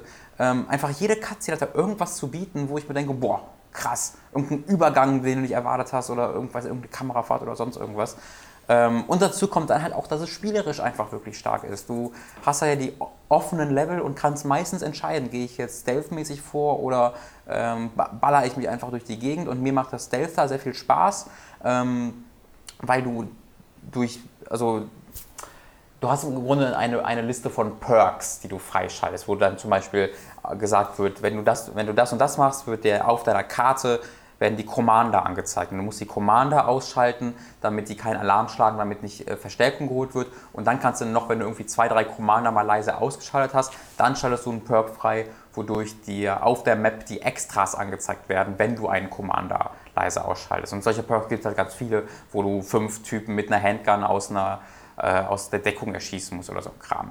Ja. Ähm, und diese Perks motivieren mich dann tatsächlich auch verschiedene Herangehensweisen zu versuchen. Ich habe am Anfang immer stealth-mäßig gespielt, weil ich diese ganzen Perks freischalten wollte, womit ich eben die Extras finden kann. Und jetzt spiele ich hauptsächlich ähm, auch actionorientiert mit äh, zwei Waffen in, in, meinen beiden Händen und schrei einfach und renne da durch und das ist super cool. Ähm, und dann gibt es halt auch noch einen Fokus auf Granaten, die, die ich bisher komplett ignoriert habe es macht echt viel Spaß. Ja, bei mir, äh, also ich muss es auch endlich mal durchspielen. Ich bin ja da auch so knapp nach der Hälfte gerade. Und, oder wahrscheinlich schon ein bisschen mehr, na egal. Ähm, aber bei mir ist dieser spielerische Funke nie so ganz übergesprungen. Ich fand das Game Design richtig gut, weil es halt diese äh, teils recht offenen Levels ja. hat. Also es sind keine Schläuche, in denen du dich bewegst, sondern wirklich ein Gebäude, Gebäudekomplex ist halt ein Gebäudekomplex. Äh, das fand ich sehr gut. Und auch die, die von dir schon angesprochene Abwechslung zwischen oder Wahl zwischen Stealth und ähm, einer aggressiven Vorangehensweise. Es ist auch ähm, fließend, fließender Übergang. Also es ist nicht so, wenn du einmal erkannt wirst, ist einfach vorbei, sondern du kannst dich wieder verstecken und du kannst quasi hin und her switchen, ja. was mir sehr gut gefällt. Es ist nicht so, sei entweder ein Geist oder ein Raubtier, sondern mach einfach so, wie du möchtest und es kann auch irgendwas Ja, und es wird auch keine Variante bevorzugt genau. behandelt vom genau. Spiel. Ähm, Aber wie gesagt, der spielerische Funk ist nie so übergesprungen. Und ich habe es bisher immer, dachte ich so, okay, das ist halt die Konsolensteuerung. Ich weiß es nicht, ob es mir auf dem PC mehr Spaß machen würde. Aber das, das Shooting an und für sich hat sich nicht so, für mich persönlich nicht so gut angefühlt. Mhm. Und es kann sein, dass, wie gesagt, die PS4 ist, weiß ich nicht. Weil bei Destiny zum Beispiel, das habe ich ja auf PS4 und Xbox One angespielt gehabt ja. und habe gemerkt, auf der Xbox One fällt mir es wesentlich leichter, die Controllersteuerung das kann äh, natürlich sein. Also ich spiele jetzt auch Wolfenstein auf der Xbox. Ich hätte es eigentlich gerne auf dem PC gespielt, aber es ist halt wegen dem Steam-Log und Geolog, also du musst halt ein VPN ja, ja, ja. benutzen, um halt die Uncut-Version zu spielen und ich ähm, wollte da auf jeden Fall nur die Uncut-Version von spielen, weil ich eben äh, nicht das Regime bekämpfen wollte, sondern ich wollte auch die Nazis bekämpfen, weil das nochmal ein integraler Bestandteil der Vision dieses Spieles ist. Ne? Also diese Geschichte ja, ja, ist einfach, dass ich, ich fand auch einfach diese Zukunftsvision interessant zu sehen, was diese Entwickler damit machen. Das sind ja die Entwickler von äh, The Darkness, ähm, die da dran sitzen, also ehemalige Starbreeze-Leute, die jetzt halt Machine Games gegründet hatten und The Darkness war ja schon erzählerisch eine absolute, äh, wie sagt man, eine Bombe. Das war ja vor, also es war erzählerisch einfach hervorragend. Ein Brett, ein, ein erzählerisches Brett, wollte ich sagen. Ähm, und deswegen wollte ich auch sehen, genau, was sie erzählen wollte und nicht was ja. irgendwie Activision dann jetzt ist das Regime oder sonst irgendein Kram. Ähm, das wollte ich dann nicht, wollte ich dann nicht sehen. Und vor allen Dingen, äh, was ich dann jetzt bemerkt habe, was mir sehr gut gefällt, ist die Integration äh, von der deutschen Sprache. Das macht tatsächlich Spaß, also weil du hast sehr, sehr viel äh, Deutsch, was da auch gesprochen mhm. wird in der internationalen Version. richtiges Deutsch. Und zwar richtiges Deutsch, genau das ist der Punkt. Es, es sind deutsche Synchronsprecher, also das ab und zu auch Leute, die ein bisschen gebrochener reden, aber wenn du Hauptcharaktere triffst und auch die meisten Nebencharaktere, die deutsch sind, sprechen dann auch ganz normales Deutsch. Ähm, und ich als äh, äh, jemand, der Deutsch spricht, erkennt dann auch, dass die Untertitel genau das übersetzen, was sie sagen. Ähm, und es ist immer auch ein bisschen altertümlicheres Deutsch, wo man sich vorstellen kann, okay, so werden sie in den 40er, 50er, 60er Jahren gesprochen haben. Ähm, es ist von Anfang bis Ende eine Home Run für mich. Das könnte für mich eines der Spiele des Jahres gewesen sein vom letzten Jahr, wenn ich es gespielt hätte. Ähm, und ich Wird halt eines der Spiele empfehlen. dieses Jahres. Ja, genau. Also ich habe es mir, ich weiß nicht, ob es immer noch gibt, ich habe mir davon die Occupied Edition, wo noch so ein ähm, Reiseführer durch London bei ist, äh, von Nazis geschrieben, was sehr amüsant ist. Ähm, und so Postkarten, ja, und so äh, Postkarten, wo dann äh, berühmte Cover, zum Beispiel ein berühmtes Beatle-Cover, nur mit so vier so Nazi-Beatles, die dann da sind. Äh, solche Sachen sind dann dabei. Diese Geschichte wird ja auch erklärt im Spiel, das finde ich halt auch so sympathisch. Es gibt Zeitungsartikel, in dem halt so, steht, ja. dass die Beatles nur weiter ihre Musik da machen dürften, wenn sie die Käfer werden mhm. und deutsche Texte Aber sind. dass sie insgeheim doch irgendwie dagegen ja, ja, vorgehen ja, das und so. Ist halt äh, genau, das wird dann doch erklärt. Ähm, und es gibt, also ich habe mir bei, äh, ich glaube es war game.co, äh, game.co.uk ähm, habe ich mir die Occupied Edition bestellt für, ich glaube es waren 35 Euro, die ich damit bezahlt habe oder so. Okay. Ähm, und ich habe auch, also es kann natürlich sein, dass das dann bei Zoll landet und du dann da noch was bezahlen musst oder sogar eingesagt wird vom Zoll. Das kann immer passieren, ist mir aber noch nie passiert. Ähm, und deswegen möchte ich das sehr empfehlen. Yes. Das war sehr gut. Und ich freue mich richtig darauf, das weiterzuspielen. Du hast mir ja einen Punkt gesagt, worauf ich mich freuen darf. Ähm, ja, ja. Da freue ich mich. Wie gesagt, ich muss auch noch durchspielen, ich muss mir einfach mal ransetzen. Äh, ich habe am Wochenende angefangen, aber wirklich nur angefangen, die ersten so knapp drei Stunden, Grey Goo zu spielen. Das Strategiespiel, das neue von den Machern von Universe at War und Empire at War. Und at War. war War. Stimmt. Grey Goo. Grey Goo at War. Äh, Grey Goo ist tatsächlich ein Begriff aus einem alten Roman, soweit ich weiß, oder aus irgendeiner. Also irgendwie ist es ein Begriff, der okay. schon vorher existiert hat. Also Grey Goo haben sie nicht random genommen. Und es stellt ein spezifisches Szenario dar, in dem irgendwie sich selbst replizierende Nanowesen oder Maschinen so die Welt. Ja, schade, bedrohen. dass man das nicht merkt und man nur hört Grey Goo und sich denkt, boah. Grey Goo denkt man einfach nur grauer Schleim. Grauer Schleim. Oh, okay. Oh, episch, das kaufe ich. Äh, heißt aber so, weil es unter anderem eine Fraktion gibt, die The Goo heißt. Aber ist auch, so nennt man die nicht. ja, aber es passt, es ist halt, du spielst halt in dieser Fraktion einen großen Schleim, der sich repliziert. Ja. Ähm, äh, da bin ich auch noch gar nicht zu gekommen. Ich spiele in der Kampagne, habe jetzt die ersten drei Missionen gespielt, von 15 insgesamt sind es, äh, die drei Fraktionen übergreifen und es ist halt ein sehr klassisches Command Conquer-eskes äh, Strategiespiel das mir in den ersten drei Missionen, die ich bisher gespielt habe, ehrlich gesagt nicht so gut gefällt. Also es kriegt ja teilweise schon sehr gute Kritiken und die Leute freuen sich endlich wieder ein Strategiespiel. Und darüber freue ich mich auch, vor allem weil es auch äh, ganz gute Produktionswerte hat. Aber zumindest die Story, die so am Anfang etabliert wird, huckt mich leider so gar nicht. Hat auch einen Twist, den sie dummerweise durch Menü- und Tutorialführung gleich am Anfang verrät.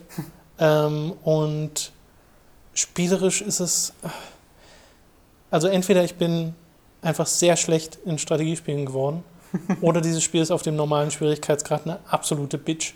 Weil ab dem zweiten Level äh, war einfach Trial and Error angesagt. Also ich habe die zweite Mission mehrmals spielen müssen, ich habe die dritte Mission so oft nochmal anfangen müssen, dass ich auf leicht gestellt habe.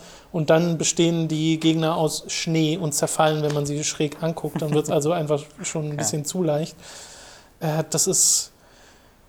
Ich fand es richtig anstrengend, dieses Spiel zu spielen, als ich es jetzt am Wochenende angespielt habe und habe deswegen auch nicht erstmal nicht so viel davon gespielt, weil es mich einfach frustriert hat. Und äh, du hast ja so einen ganz normalen Basenbau, was ja auch schon wieder ein bisschen untypischer ist. Du kannst ja sogar dich, dich einmauern, mhm. was man auch schon lange nicht mehr konnte in einem Strategiespiel. Äh, dafür bin ich eigentlich sogar ganz dankbar, weil ich mag so die eigene Basis sich aufzurüsten ja. und dann auch so ein bisschen zu bunkern. Aber äh, das Spiel hat halt eine KI, die an und für sich nicht so clever ist, aber die dich halt konstant mit kleinen und sehr schnell größer werdenden Armeen äh, bedroht. Und die dritte Mission ist bereits eine, in der du deine Hauptbasis hast, drei Punkte auf der Map, die du beschützen musst. Und du hast halt die große Gegnerbasis, von der ständig äh, kleinere Truppen zu den einzelnen Dreien und deiner Hauptbasis kommen und die angreifen. Das heißt, die musst du alle gleichzeitig beschützen. Und alle fünf Minuten gibt es ein Erdbeben, was deine Gebäude leicht kaputt macht. Oha. Und das ist so krass überfordernd, weil mir kommt so vor, als ob es für diese ähm, Mission immer einen Lösungsweg gibt hm. oder höchstens zwei aber mir wird gar kein Freiraum lassen, gelassen, um zu experimentieren, um herauszufinden, hey, was macht denn die Einheit, wo kann ich denn die am besten einsetzen? Wenn ich einen Fehler mache, ist die Mission vorbei und ich muss nochmal starten oder den letzten Speicherstand laden. Und das hat mich sehr frustriert. Und wie gesagt, auf einfach ist es schon fast eigentlich ein Witz, Pilleballe. gegen die Gegner zu kämpfen. Äh, und es gibt halt so Sachen wie, dass du, wenn du dir eine kleine Armee baust aus äh, Bodentruppen, und die dann zusammen zu deinen Gegner schickst und der Gegner auch nur eine Artillerieeinheit dazu stehen hat, dann macht die einen Artillerieschuss in, deine, in dein Träubchen ja. aus, aus äh, äh, Einheiten und dann ist die Hälfte des Lebens weg. Und wenn du dann nicht sofort reagierst und irgendwie rechtzeitig ausweichst, macht die noch einen Schuss und dann ist deine Armee weg, die du dir gerade in den letzten äh, fünf Minuten aufgebaut hast. Und das wäre nicht so verkehrt, wenn es Formationen geben würde in dem Spiel, wo ich sagen könnte, okay, Leute, geht man nicht in einer Traube, sondern in, in einem weiter ausgefächerten, äh, in einer ausgefächerten Formation, aber gibt es halt nicht. Es ist sehr, sehr viel Makromanagement, was man bisher betreiben muss. Und das fühlt sich einfach an wie 1998 und nicht mehr wirklich zeitgemäß. Es gibt garantiert eine Zielgruppe dafür und ich hoffe, dass diese Missionen noch ein bisschen besser werden, weil eigentlich mag ich es ja, wenn es ein bisschen komplexer wird. Aber meine Rasse, die ich gerade spiele, die Beta, was so die Alien-Rasse ist, mhm. ähm, die haben irgendwie acht Bodeneinheiten oder sowas. Und dann noch zwei Flugeinheiten oder so. Also du hast so eine Handvoll Zeug und kannst eigentlich gar nicht so unfassbar viel damit machen. Äh, und dann will dieses Spiel aber nur eine einzige Variante von mir sehen, wie ich diese Mission äh, schaffen soll. Ich habe schon gelesen, dass, es, dass die Missionen so sein sollen wie Puzzle dass man mhm, halt ja. immer mehrmals probiert, bis man die richtige Lösung gefunden hat. Äh, kann sein, dass das bestimmten Leuten Spaß macht, mir bisher leider überhaupt nicht. Also ich muss mich jedes Mal jetzt so ein bisschen zwingen, Grey Goo anzuschmeißen und ein bisschen weiter zu spielen, weil ich will ja auch mal die anderen Rassen spielen. Ich habe die ja noch nicht mehr gespielt. Nein, da kannst du ja im Skirmish schon versuchen. Vielleicht das ist ja richtig, eher was. Äh, weil, die, weil das ist ja das Interessante, jede Rasse ist ja dann auch wirklich an, also ja ein eigenes Interface und äh, ganz Ja, ja, genau. Also die, also die, funktionieren ganz, ganz grundsätzlich äh, sehr, sehr anders. Äh, die, naja, also nicht alle grundsätzlich anders, aber die Beta. Das sind noch drei, oder? Haben, ja, ja, die Beta haben äh, so eine modularen, einen modularen Basisbau. Mhm. Du hast so ein Hauptgebäude, an das hast du dann, du hast vier Slots da dran und pappst dann da deine entweder Factory ran, dann noch einen Tank-Attachment, wodurch du dann halt äh, schwere Bodeneinheiten bauen kannst oder ein Air Attachment, damit du Lufteinheiten bauen kannst oder eine Refinery, die dann äh, Rohstoffe sammeln geht und dann kannst du kleinere und mittlere Hubs noch bauen, äh, an die du dann neue Sachen ranpappen kannst. Ja. Und die können sich dadurch recht fix und einfach auf der Map verbreiten, weil du kannst sie bauen, wo du willst, wo halt Platz ist. So, die Menschen haben äh, so ein, so ein Leitungsnetz, was das, sie... das, das ist ja echt exakt StarCraft dann. Mit den drei. Das ist ja wirklich Terra das gerade war Ja. Terraner, das ist, ist jetzt Protoss mit ihren Ja, ja, so Dingern ein und die anderen bisschen. sind Zerg. So ein bisschen. äh, so ein, die haben so ein Leitungsnetz, an dem sie äh, alle ihre Gebäude koppeln müssen. Das heißt, Expansion fällt denen deutlich schwerer. Ja, wie die Diamanten bei den Dafür können die sich sehr gut einbunkern. So. Okay, das ist Und dann hast du den Gu und das ist halt einfach ein so ein riesiger Blob, Ja. der keine feste Basis hat, sondern das ist die Basis, die kannst du überall hin bewegen und aus dem formen sich die Einheiten, die das ist echt sehr StarCraft. Es ist, ja, es fühlt sich auch so ein bisschen an wie ein Mix aus ja Star ist, StarCraft und Command Conquer. Ich finde auch das Interface sieht super StarCraftig aus mit Mhm. diesen Drahtgitter-Anzeigen für die äh, Einheiten und sowas. Äh, Skirmish wollte ich dann auch wirklich nochmal machen, weil ich gucken will, ob das dann vielleicht gegen menschliche Gegner einfach schon deutlich besser ist, wenn ich nicht mehr mit der KI mich äh, rumkabbeln muss. Aber ich will halt auch noch wissen, was die Kampagne noch so drauf hat. Ich fand das Figurendesign in der Kampagne wahnsinnig interessant. Die Ja, das finde ich cool eher aus. langweilig. Ja, das, das, das waren so. Was ich gut finde, ist, dass du als Beta startest. Du bist nicht irgendwie die Menschenfraktion, die ins Weltall gegangen ist und oh Aliens und oh Krieg, Hm. sondern du startest als diese Beta-Fraktion. Das ist was in diesem Universum dann ganz natürlich ist. Also es wird dir auch nicht großartig eingeführt. Du hast halt einfach die Aliens, die da miteinander reden und die halt sagen, Gott, wir werden angegriffen und sowas.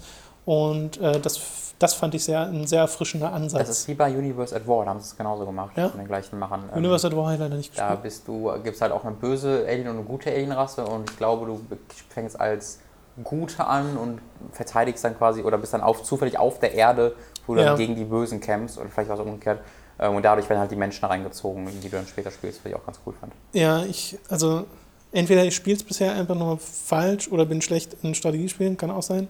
In den Steam-Foren ist ganz lustig, da gibt es ab und zu jemanden, der halt schreibt, ja, hier die, die, die KI und diese Art und Weise, wie die Kampagne aufgebaut ist vom Schwierigkeitsgrad her, ist halt ein bisschen frustig. Lass mich raten, Dann kommen elitäre Richtig, dann gibt's instant Leute, die halt sagen, nee, geh zurück deine MOBAs spielen. Ja. Äh, und ich bin ja jemand, der gerne Strategie spielt. StarCraft 2 spiele ich immer noch sehr gerne und wünsche mir äh, seit jeher ein neues Warcraft oder hätte mich zum Beispiel auch über Command Conquer General 2 gefreut, weil Ach General, ja. General super Das war. gab es ja auch mal. Aber das gab es ja dann nicht mehr. Ähm, ja, oder es ist einfach kein Spiel für mich, was halt auch einfach sein kann. It's a possibility. So viel zu Grey Goo. Bevor du dich aufregst über das nächste Spiel, über das Mhm. du reden willst, will ich äh, mich noch erfreuen über die Demo eines Spiels auf dem 3DS. Ich habe nämlich die Demo gespielt von Codename Steam. Die gibt es äh, gerade für jeden zum Runterladen und ich würde jedem empfehlen, das auch mal zu tun. Das ist eine sehr, sehr umfangreiche Demo. Ich habe da irgendwie, da kannst du über zwei Stunden, glaube ich, reinstecken. Das Spiel kommt auch erst im Mai. Oh. Also deswegen finde ich es sehr komisch, dass es da jetzt schon eine Demo gibt. Das spielt sich wie ein Mix aus XCOM und Fire Emblem? äh, nee, gerade nicht, das finde ich so komisch. XCOM und Valkyria Chronicles. Ha. Und das ist gerade für mich sehr erfreulich ist, weil du hast halt äh, dein, es ist so ein Taktik, Taktik, Action, also ein bisschen Ja, Action, aber hauptsächlich ein Taktikspiel. Und du steuerst vier äh, Leute, also deine, deine Gruppe, dein Trupp aus vier Leuten aus der Third-Person-Perspektive auf, an und für sich ist es ein, ein Grid, auf dem du spielst. Also du hast immer diese Vierecke auf dem Boden, aber du steuerst sie trotzdem analog darüber. Aber wenn du, äh, du hast so vielleicht zehn Grids, die du in einer Runde gehen kannst. Das heißt, jedes Mal, wenn du über einen Grid gehst, wird dir ein so ein Ja. Ding abgezogen. Steam nennt sich das da. Also die laufen alle mit Dampf, weil es ist so ein Steampunk-Szenario. Und äh, so legt das Spiel fest, wie weit du gehen kannst. In Valkyria Chronicles war es halt einfach ein Balken, der sich, äh, der niedriger wurde. Es funktioniert hier im Endeffekt genauso. Und was auch so ist wie in Valkyria Chronicles, wenn du in die Sicht eines Gegners reinläufst, kann der anfangen auf dich zu ballern. Allerdings nur, wenn er in der vorherigen Runde quasi noch Steam übrig hatte. Okay. Weil wenn ich jetzt, sagen wir mal, mit meinem Typen gehe und ich habe acht Steam-Slots, äh, benutze davon jetzt fünf, um einfach mich nur neu zu positionieren, behalte mir drei über, dann geht er in den Overwatch-Modus und wenn ich dann äh, die Runde des Gegners starten lasse und der in dieses Sichtfeld von meiner Einheit läuft, dann greift meine Einheit für diesen Rest Steam, den ich Ja. aufgehoben habe, den Gegner an. So, das finde ich schon mega cool. Die Einheiten, die du hast, sind sehr, sehr unterschiedlich. Da gibt es eine, die kann, hat so einen Granatwerfer, aber mit dem musst du auf deine eigenen Leute zielen, weil der heilt. Und da gibt es dann noch einen, so einen Löwen, äh, den du bekommst, der kann sehr weit springen und kann dann irgendwie über Klippen oder über irgendwelche Löcher drüber springen und macht außerdem noch mega viel Schaden on Impact sozusagen. Und äh, so hast du diese unterschiedlichen Arten von, von Einheiten, die dann wahrscheinlich im vollen Spiel auch noch Stat-Verbesserungen und sowas haben. Davon merkst du in der Demo noch nicht hm. viel. Mhm.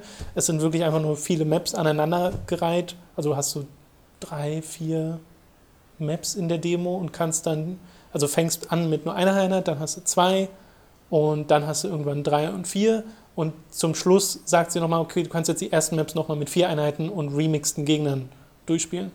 Ja. Äh, und du kannst alles, was du dir eher spielst, an diesem, diesem, dieser Währung äh, ins Hauptspiel übernehmen. Hm, das ist cool. Das ist ganz nett. Äh, äh, das Intro ist aber auch drin, das heißt, so ein bisschen Story hast du auch, kriegst du auch mit. Da gibt es noch nicht so wirklich viel zu erzählen. Du hast halt London, was angegriffen wird von Aliens. Punkt. Und äh, die musst du jetzt abwehren und dann kommt irgendwie noch Abraham Lincoln. Aber, ja, genau, Ahnung. das weiß ich auch. Ja, irgendwie Abraham das war, Lincoln das war merkwürdig, war. aber verdammt gut inszeniert. Also ich war da sehr überrascht davon, wie stilsicher dieses Spiel ist und gerade das hat mich ja am Anfang so abgeturnt, weil auf den Gameplay-Videos und so und auf dem Cover siehst du halt diese 60er Jahre inspirierte Comic- Buchoptik und die fand ich jetzt nicht so toll. Im Spiel in Bewegung wiederum funktioniert es für mich persönlich deutlich besser. Okay. Ist jetzt immer noch nicht so, dass ich sage, das ist jetzt genau mein Ding äh, von der Stilrichtung her, aber gefällt mir schon mal richtig gut. Mein größter Kritikpunkt bisher ist, dass du immer, wenn du deine Runde beendest und der Gegner dran ist, der Gegner unfassbar lange braucht. Du hast so, normalerweise ist es ja immer recht schnell, der Gegner läuft dann so genau. über die Map, aber hier hast du so, du siehst, wie, welche Einheit gerade dran ist, weil die halt so aufleuchtet und sie macht halt nichts okay. für fünf Sekunden oder sowas. Dann ist die nächste Einheit dran. Und die bewegt sich dann vielleicht drei Schritte. Und dann ist die nächste Einheit dran. Und die macht wieder nichts für ein paar Sekunden. Und das ist, okay. das ist mega nervig. Ich weiß nicht, warum das so ist. Vielleicht kann man das ja noch skippen irgendwie. Dann. Ich hoffe, sie machen da irgendwas dran, damit das ein bisschen schneller geht, weil du halt dadurch in deinen Gefechten so ein Drittel oder Viertel der Zeit damit verbringst, einfach nur zu warten, bis der Gegner fertig ist. Ja. Und das ist in einem Civilization in der 50. Runde ganz okay, weil da halt viel berechnet wird, aber nicht in so einem kleinen Spiel, wo fünf gegnerische Einheiten über eine kleine Map geschoben werden. Ja. So. An und für sich aber äh, sehr cooles Spielsystem, hat mir sehr viel Spaß gemacht. Wie gesagt, wenn ihr ein 3DS habt, holt euch einfach mal die Demo. Ganz große Empfehlung. Mal. Ja. ja das hört sich, ich hatte ja auch viel Spaß mit XCOM. Das hört sich an wie etwas, woran ich auch Spaß haben könnte. Ich denke. Was, woran ich keinen Spaß hatte? Ja, aber erzähl's mir doch mal. äh, ich habe letzte Woche, nee, wann war denn das? Am Samstag, glaube ich, oder am Freitag. Du hattest mir letzte Woche davon erzählt. Am, damals am Freitag wahrscheinlich. Ja. Also, dass ich am Donnerstagabend irgendwie meine Inbox geguckt habe, meine Mailbox. Und da hatte ich einen Code von NIS America für ein Spiel namens Criminal Girls Invite Only für die Vita. Und da dachte ich mir so, was ist das? ähm, dann habe ich es einfach runtergeladen, ohne zu wissen, was es ist. Ähm, und ich habe mir schon gedacht, dass irgendwie so ein japanischer Dungeon Crawler wahrscheinlich ist, weil das bringt NIS America regelmäßig raus. Und das war es dann auch. Ähm, also ein Dungeon Crawler. Und dann dachte ich mir, wäre es doch nur das geblieben. Denn es ist noch sehr viel mehr. Ähm, dafür muss ich ein bisschen die Story erklären von Criminal Girls Invite Only. Und zwar bist du dort ein Wachmann, ein männlicher Wachmann in der Hölle, der Mädchen, das, also der tote Mädchen, die halt in der Hölle gelandet sind, dazu bringen soll, dass sie wieder nett werden. Mhm. ähm, aber das klingt doch noch gar nicht so schlimm. und das ist dann halt so irgendwie, du, du fängst dann dort an und triffst dann diese vier Mädchen, die du am Anfang hast, die alle so zwischen 8 und 9 aussehen, 8 und 14 etwa. Oder eine sieht vielleicht wie 15, 16 aus. Ähm, jedenfalls läufst du dann mit denen durch die Gegend und die finde ich alle scheiße, aber das sind halt rebellische Mädchen und oder eine von denen ist auch einfach nur, also eine ist so mega rebellisch, die andere ist mega emo und was die anderen beiden waren, weiß ich nicht. Ähm, sprichst halt ein bisschen mit denen und musst sie auf, äh, mit so ein paar Dialogoptionen dazu bringen, dass sie dir folgen, schaffst es dann und deine Chefin sagt dann so, so tutorialmäßig, renn mal jetzt hier hin. Dann rennst du halt durch dieses Dungeon, was aus so einer Top-Down-Perspektive war. Das sieht so ein bisschen wie Dis, Dis, Disgaea aus. Ähm, ist von den gleichen Machern wie Disgaea. Hat aber eine Grafik wie auf dem NES oder sagen wir mal SNES, sagen wir mal ganz freundlich. Ähm, also ich weiß nicht, also das war auch mal ein PSP-Spiel natürlich, aber sie sieht selbst für ein PSP-Spiel sehr, sehr, sehr, sehr lahm Alt? aus. Okay. Ja. Ähm, und du rennst halt aus dieser Top-Down-Perspektive durch diese Zufalls oder die sehen zumindest zufallsgeneriert aus, äh, Dungeon, äh, läufst einfach von, von rechts nach links, oben nach unten, bla bla. Ähm, und irgendwann hast du dann deinen ersten Kampf und äh, da hast du dann deine vier Mädchen, die einzeln angezeigt werden, aber die machen alle nichts. Die, kannst nichts mitmachen. Dann musst du halt irgendwie aus diesem Kampf rausgehen und dann sagt dir die, deine Commanderin, ja, diese, diese böse, die Mädchen, du musst die dazu motivieren. Das ist dann, äh, du musst sie motivieren, für dich zu kämpfen. Und du hast dann als in, deinen, in deinem Safe-Punkt, das ist quasi so ein kleines Harem, äh, wo du dann quasi in so, du betrittst den Safe-Punkt und dann lädt das kurz und dann hast du halt so einfach so einen Raum, wo so eine große runde Couch ist, wo dann die ganzen Mädchen dort sitzen und dich so ein bisschen lasziv angucken. Und dann hast du als einzelnen Menüpunkt Save, Rest, Shop und Motivate. Ja. Was im Original übrigens Punish war. Echt? Jetzt ist es Motivate. Und die Story dann ist dahinter, dass du diese Mädchen nun dazu motivieren musst, für dich zu kämpfen, indem du sie schlägst. Mit einer Peitsche. Und je besser du das machst, desto nackter werden sie dargestellt. Ähm, es ist dann, du hast dann halt im Grunde so ein Hentai-Bild, die in so einer Hentai-Pose da sitzen, aber das ganze Bild ist mit so pinkem Rauch verdeckt. Und dann werden einfach auf dem Bildschirm irgendwelche Icons angezeigt und du musst dann mit dem Touchscreen auf diese Icons drücken und dann wird, wird die da gepeitscht und dann verschwindet ein bisschen von dem Rauch. Ja. Und am Ende sagt sie dir, na gut, kämpfe ich jetzt für dich. Und dann kriegen sie halt, das ist im Grunde das Level-System. Also du kriegst quasi Erfahrungspunkte, um diese Erfahrungspunkte einzulösen, kannst du dann äh, eine der vier Mädchen punishen, motivaten und dann diese, ihr diese Erfahrungspunkte geben und sie bekommt dann neue Fähigkeiten dadurch und wird immer nackter. Und als sie mir das erklärt haben, dass es, du musst jetzt dieses Mädchen motivaten, indem du sie auspeitscht und dann irgendwann, also das haben sie dann zensiert in der Originalversion, äh, sagen sie, nein, mach das nicht, nein, oh, es tut Ja. so weh, aber finden das dann irgendwann immer geiler, sodass sie dann gepunished werden wollen, äh, weil sie wollen es ja auch. Äh, das wurde zensiert für die deutsche Version oder für die europäische, amerikanische Version. Ähm, deswegen hörst du dann bei uns Version nur wie, oh, mm, oh. Und dann habe ich aufgehört zu spielen, Tom. Ja. Ich hatte dann noch so eine halbe Stunde bin ich dann durchs Dungeon weitergerannt und das ist halt wirklich einfach nur äh, eins, also es gibt einen einzigen Korridor, der dann einfach in so vier, so einfach 90 Grad Winkeln voneinander abgeht und dann rennst du halt da rum und dann hast du zufallsbasierte Kämpfe gegen Phallus ähnliche Gegner. Und Wirklich Phallus ja, Gegner? ja Oder? also einer wär, war Phallus, phallusförmig, Okay. andere nicht. Ähm, und dann musst du halt einfach, da hast du dann eine Tür, wo du nicht rein kannst, dann musst du halt dieses Dungeon durchrennen, dann führst du irgendwo einen Schlüssel, dann rennst du zurück und dann gehst du zur nächsten Ebene und dann machst du das immer weiter. Ähm, und ich habe da jetzt noch nicht mehr gesehen, aber werde auch nicht mehr sehen, weil ich gesagt habe, fick dieses Spiel. Das ist mit das ekelhafteste, was ich je in meiner Videospielkarriere gesehen habe. Und habe es gelöscht. Tja, Was ist, wie, wie zum Teufel kommt man auf die Idee, sowas zu entwickeln? Ja, aber du weißt doch. Die sagt dir, du musst sie motivieren, für dich zu kämpfen. Vielleicht musst du ein paar Slaps vertragen. Und dann haust du ihr auf die Fresse, sodass du sagst, ja, okay, kämpfe ich doch für dich. Und dann zieht sie sich noch aus für dich. Was zum Teufel ist falsch? die, Antwort, die Antwort ist, wie bei so vielen dieser Spielen, Japan. Wirklich, ey, das, ich habe so einen Blick in diese Kultur bekommen, wo ich mir dachte, nein, Das ist halt sehr viel it. Fetischkultur, die nicht sonderlich versteckt ausgelebt wird. oh, das sind dann auch Kinder dazu. Ich finde aber interessant, dass irgendjemand sich dann gedacht hat, ja, das kriegen wir nach Deutschland in mehreren Wochen, lass uns nur so ein paar Anpassungen. Ja, ich weiß nicht, wieso es hier rausgekommen ist. Ähm, Ich meine, es ist ja okay, es soll ja soll jeder für sich entscheiden können. Ich sage auch nicht, dass ihr das nicht spielen dürft und hey, more power to you, aber mein Gott, ist das ekelhaft gewesen. Also da hat sich moralisch bei mir was gegen bewährt. Ich habe, äh, wo die wohnen in einer WG und allein, dass ich in einer WG saß und Mitbewohner hatte, die in völlig anderen Zimmer waren wie ich, mit denen ich nichts gerade zu tun hatte, aber dass es mir gerade bewusst war, dass ich gerade im gleichen Gebäude bin wie die und gerade damit meine Zeit verbringe, hat mir ein schlechtes Gewissen gemacht, weil das einfach echt falsch war.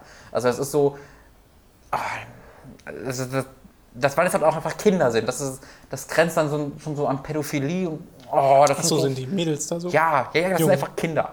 Das sind Ist das auch wieder so eine Sache, wo die im japanischen Original 14 sind und im In der deutschen Fassung 18. Ich habe noch kein Alter gesehen tatsächlich, aber versuchen wir jetzt mal zu erklären, dass die eine der 18 war, weil du hast einfach, die sieht aus wie 7, wirklich, wie 7, 8 oder so. Und die peitscht dann da aus. Also, un also unangenehm ist, glaube sind ich, das gleich zwei Fetische. beschreib. Ich weiß nicht, ob es ein Fetisch ist, ich weiß nicht, ob das die richtige Bezeichnung dafür ist. Also unangenehm ist das einzige Wort, was ich dem geben würde und äh, ja, ich weiß nicht, ich habe mich schlecht gefühlt. Okay. Ich fühle mich auch jetzt schlecht, dass ich darüber erzählt habe. Du musstest es mal loswerden. Ja, das, das hat mich beschäftigt. Weil du jetzt bestimmt mindestens zwei Kopien davon verkauft Ja, hast. hey, ich sag ja, wie gesagt, ist ja okay. Ja, ja. Ne, Ist ja nicht illegal und ist hier rausgekommen und hab damit Spaß. Ähm, aber ich glaube, das tut dem Medium nicht gut und ich glaube, ja, nee, ich will jetzt nicht urteilen über die, die spielen, aber ich kann mir nicht vorstellen, dass das wirklich gut ist, das damit sein Zeit zu verbringen. Aber ich will jetzt auch nicht den Moralapostel spielen, obwohl ich es gerade mache. Weiß ich nicht, das, das war einfach was sehr Tiefes, was sich in mir dagegen gewehrt hat, so, um zu sagen, oh nee, da musst du was gegen tun, da musst du auf die Straße gegen, gegen protestieren. Ja, bastel dir ein Schild. Ich weiß Ich, Es ist Liga gegen Criminal Girls. Wogegen protestieren Sie? Gegen Criminal Girls. Oh Mann. Ein-Mann-Protestarmee. Ich wollte noch mal kurz über Orange is the New Black reden, das ich nach Tobis und deiner Empfehlung äh, mal nachgeholt habe. Bin mit Spoiler aber nichts von der zweiten Staffel, ja? Nee, nee, will, will ich nicht. Äh, ich habe jetzt die erste Staffel gesehen und bin bei der zweiten Staffel gerade in der letzten Folge. Okay. Und bin auch hin und weg von der Serie, weil sie, und das finde ich halt sehr beeindruckend, es schafft von wirklich äh, lauten Loslachmomenten innerhalb von einer Sekunde wieder zu wechseln zu extrem dramatischen Inhalt, der die, das Leben der entsprechenden äh, Frauen, die da in diesem Knast sitzen, äh, beeinflusst. Und das finde ich halt wirklich, wirklich gut. Dass es diesen, diesen Spagat auch bisher durchweg schafft. Also auch in der zweiten Staffel sind wieder Momente drin, wo du dich manchmal fühlst, dass dir in den Magen geschlagen wurde, weil es halt so krass ist. Und dann aber wieder welche, die halt so mega locker sind und so lustig und echt, dass du da auch sehr, sehr viel Spaß damit hast. Und ich glaube, deswegen funktioniert es auch so gut, dass dir diese Charaktere so sehr ans Herz wachsen, dass äh, ich allein deswegen schon jede nächste Folge gucke. Also die, die gestern habe ich, glaube ich, vier, fünf Folgen hintereinander Oh, geguckt, weil dann, dann bin ich da einfach hooked und will dann wissen, wie es weitergeht, weil es halt auch wirklich spannend wird in der zweiten Staffel. Das Also, zweite ne? Mal hast du gesagt hast du im Podcast schon. Ich habe einen richtigen Namen benutzt. Ja. Und äh, es ist halt, also ich finde, die zweite Staffel war nochmal eine Steigerung zur ersten. Und du Okay. kennst ja bisher nur die erste, glaube ich. Ich bin gerade in, in der letzten Folge von der ersten, die muss ich Genau. Und da lohnt sich wirklich einfach weiter gucken. Und ich bin schon, also sie haben die dritte Staffel ja auch schon angekündigt. Ich bin zwar gespannt, was sie da machen, aber ich hoffe, sie ziehen es nicht zu sehr in die Länge, weil du hast im Endeffekt die äh, Chapman, der Hauptcharakter, der halt für, äh, die halt für 15 Monate äh, ins Gefängnis gehen muss und ich hoffe, sie machen jetzt nicht so ein Ding draus, dass sie dann irgendwann nochmal was macht und dann irgendwie nochmal 10 Monate dazu kriegt oder so und dass das dann irgendwie auf acht Staffeln gestreckt Ja. wird, weil eigentlich äh, so inhaltstechnisch haben sie jetzt schon, glaube ich, so fast alles durch. Eine dritte Staffel kann ich mir noch sehr gut vorstellen. Wenn es dann zu einer vierten Staffel geht, würde ich skeptisch werden. Ja, ich freue mich auch weiter zu gucken. Ich hatte gestern einen Moment, wo ich eine Folge geguckt habe, wo ich den Tod einmal ausmachen musste, weil, ich, weil das so unangenehm war mit dem Radio, wo sie alle dem Radio-Ding zuhören. Ähm, und dann er das alles erzählt und du dann die Gesichter von ihm siehst. und So, nein, oh, wie unangenehm. ja, ja. Oh, da muss ich wirklich den, den Ton ausmachen, weil ich mich so geschämt habe. Ganz kurz nur. Ähm, ist wirklich eine hervorragende Serie, zumindest in der ersten Staffel jetzt. Ja, also dafür auch nochmal von mir eine ganz große Empfehlung. Orange is the New Black auf Netflix. Netflix. Dann sind wir durch. Hurra! Oder oh nein, wer? Oh, Also hurra für einen weiteren erfolgreichen Podcast. Oh nein, dass wir die, unsere Zuschauer nicht weiter unterhalten können. Hast du eigentlich schon mal bei Audible äh, ein Audible gekauft? audible.de slash hook, meinst du? Mit kleinem H. Make, make us rich, bitches. Was? Die sollen uns reich machen, die Bitches. Achso, ich habe Witch verstanden. Make us Witch. rich, bitches. Make us Witch Rich. Bitches? Ja, das ist mein Problem. Ich kann auf Englisch W und R schlecht. Äh, Hm. Ich sag rich, Rich, aber auch Rich. Rich. Rich. Ja, das wird Rich. Sag, mal, sag, sag, du mal, sag du mal. Rich und Rich. Ja, bei dir hört man's. Rich. Ja, man hört's ja auch bei dir. Ich sag Bitch. Rich, Rich, Rich, Rich, Rich, Rich, Rich, Rich. Ja. Mhm. Ende. Ende. ich glaube, es wird Zeit. Bis nächste Woche. Tschüss.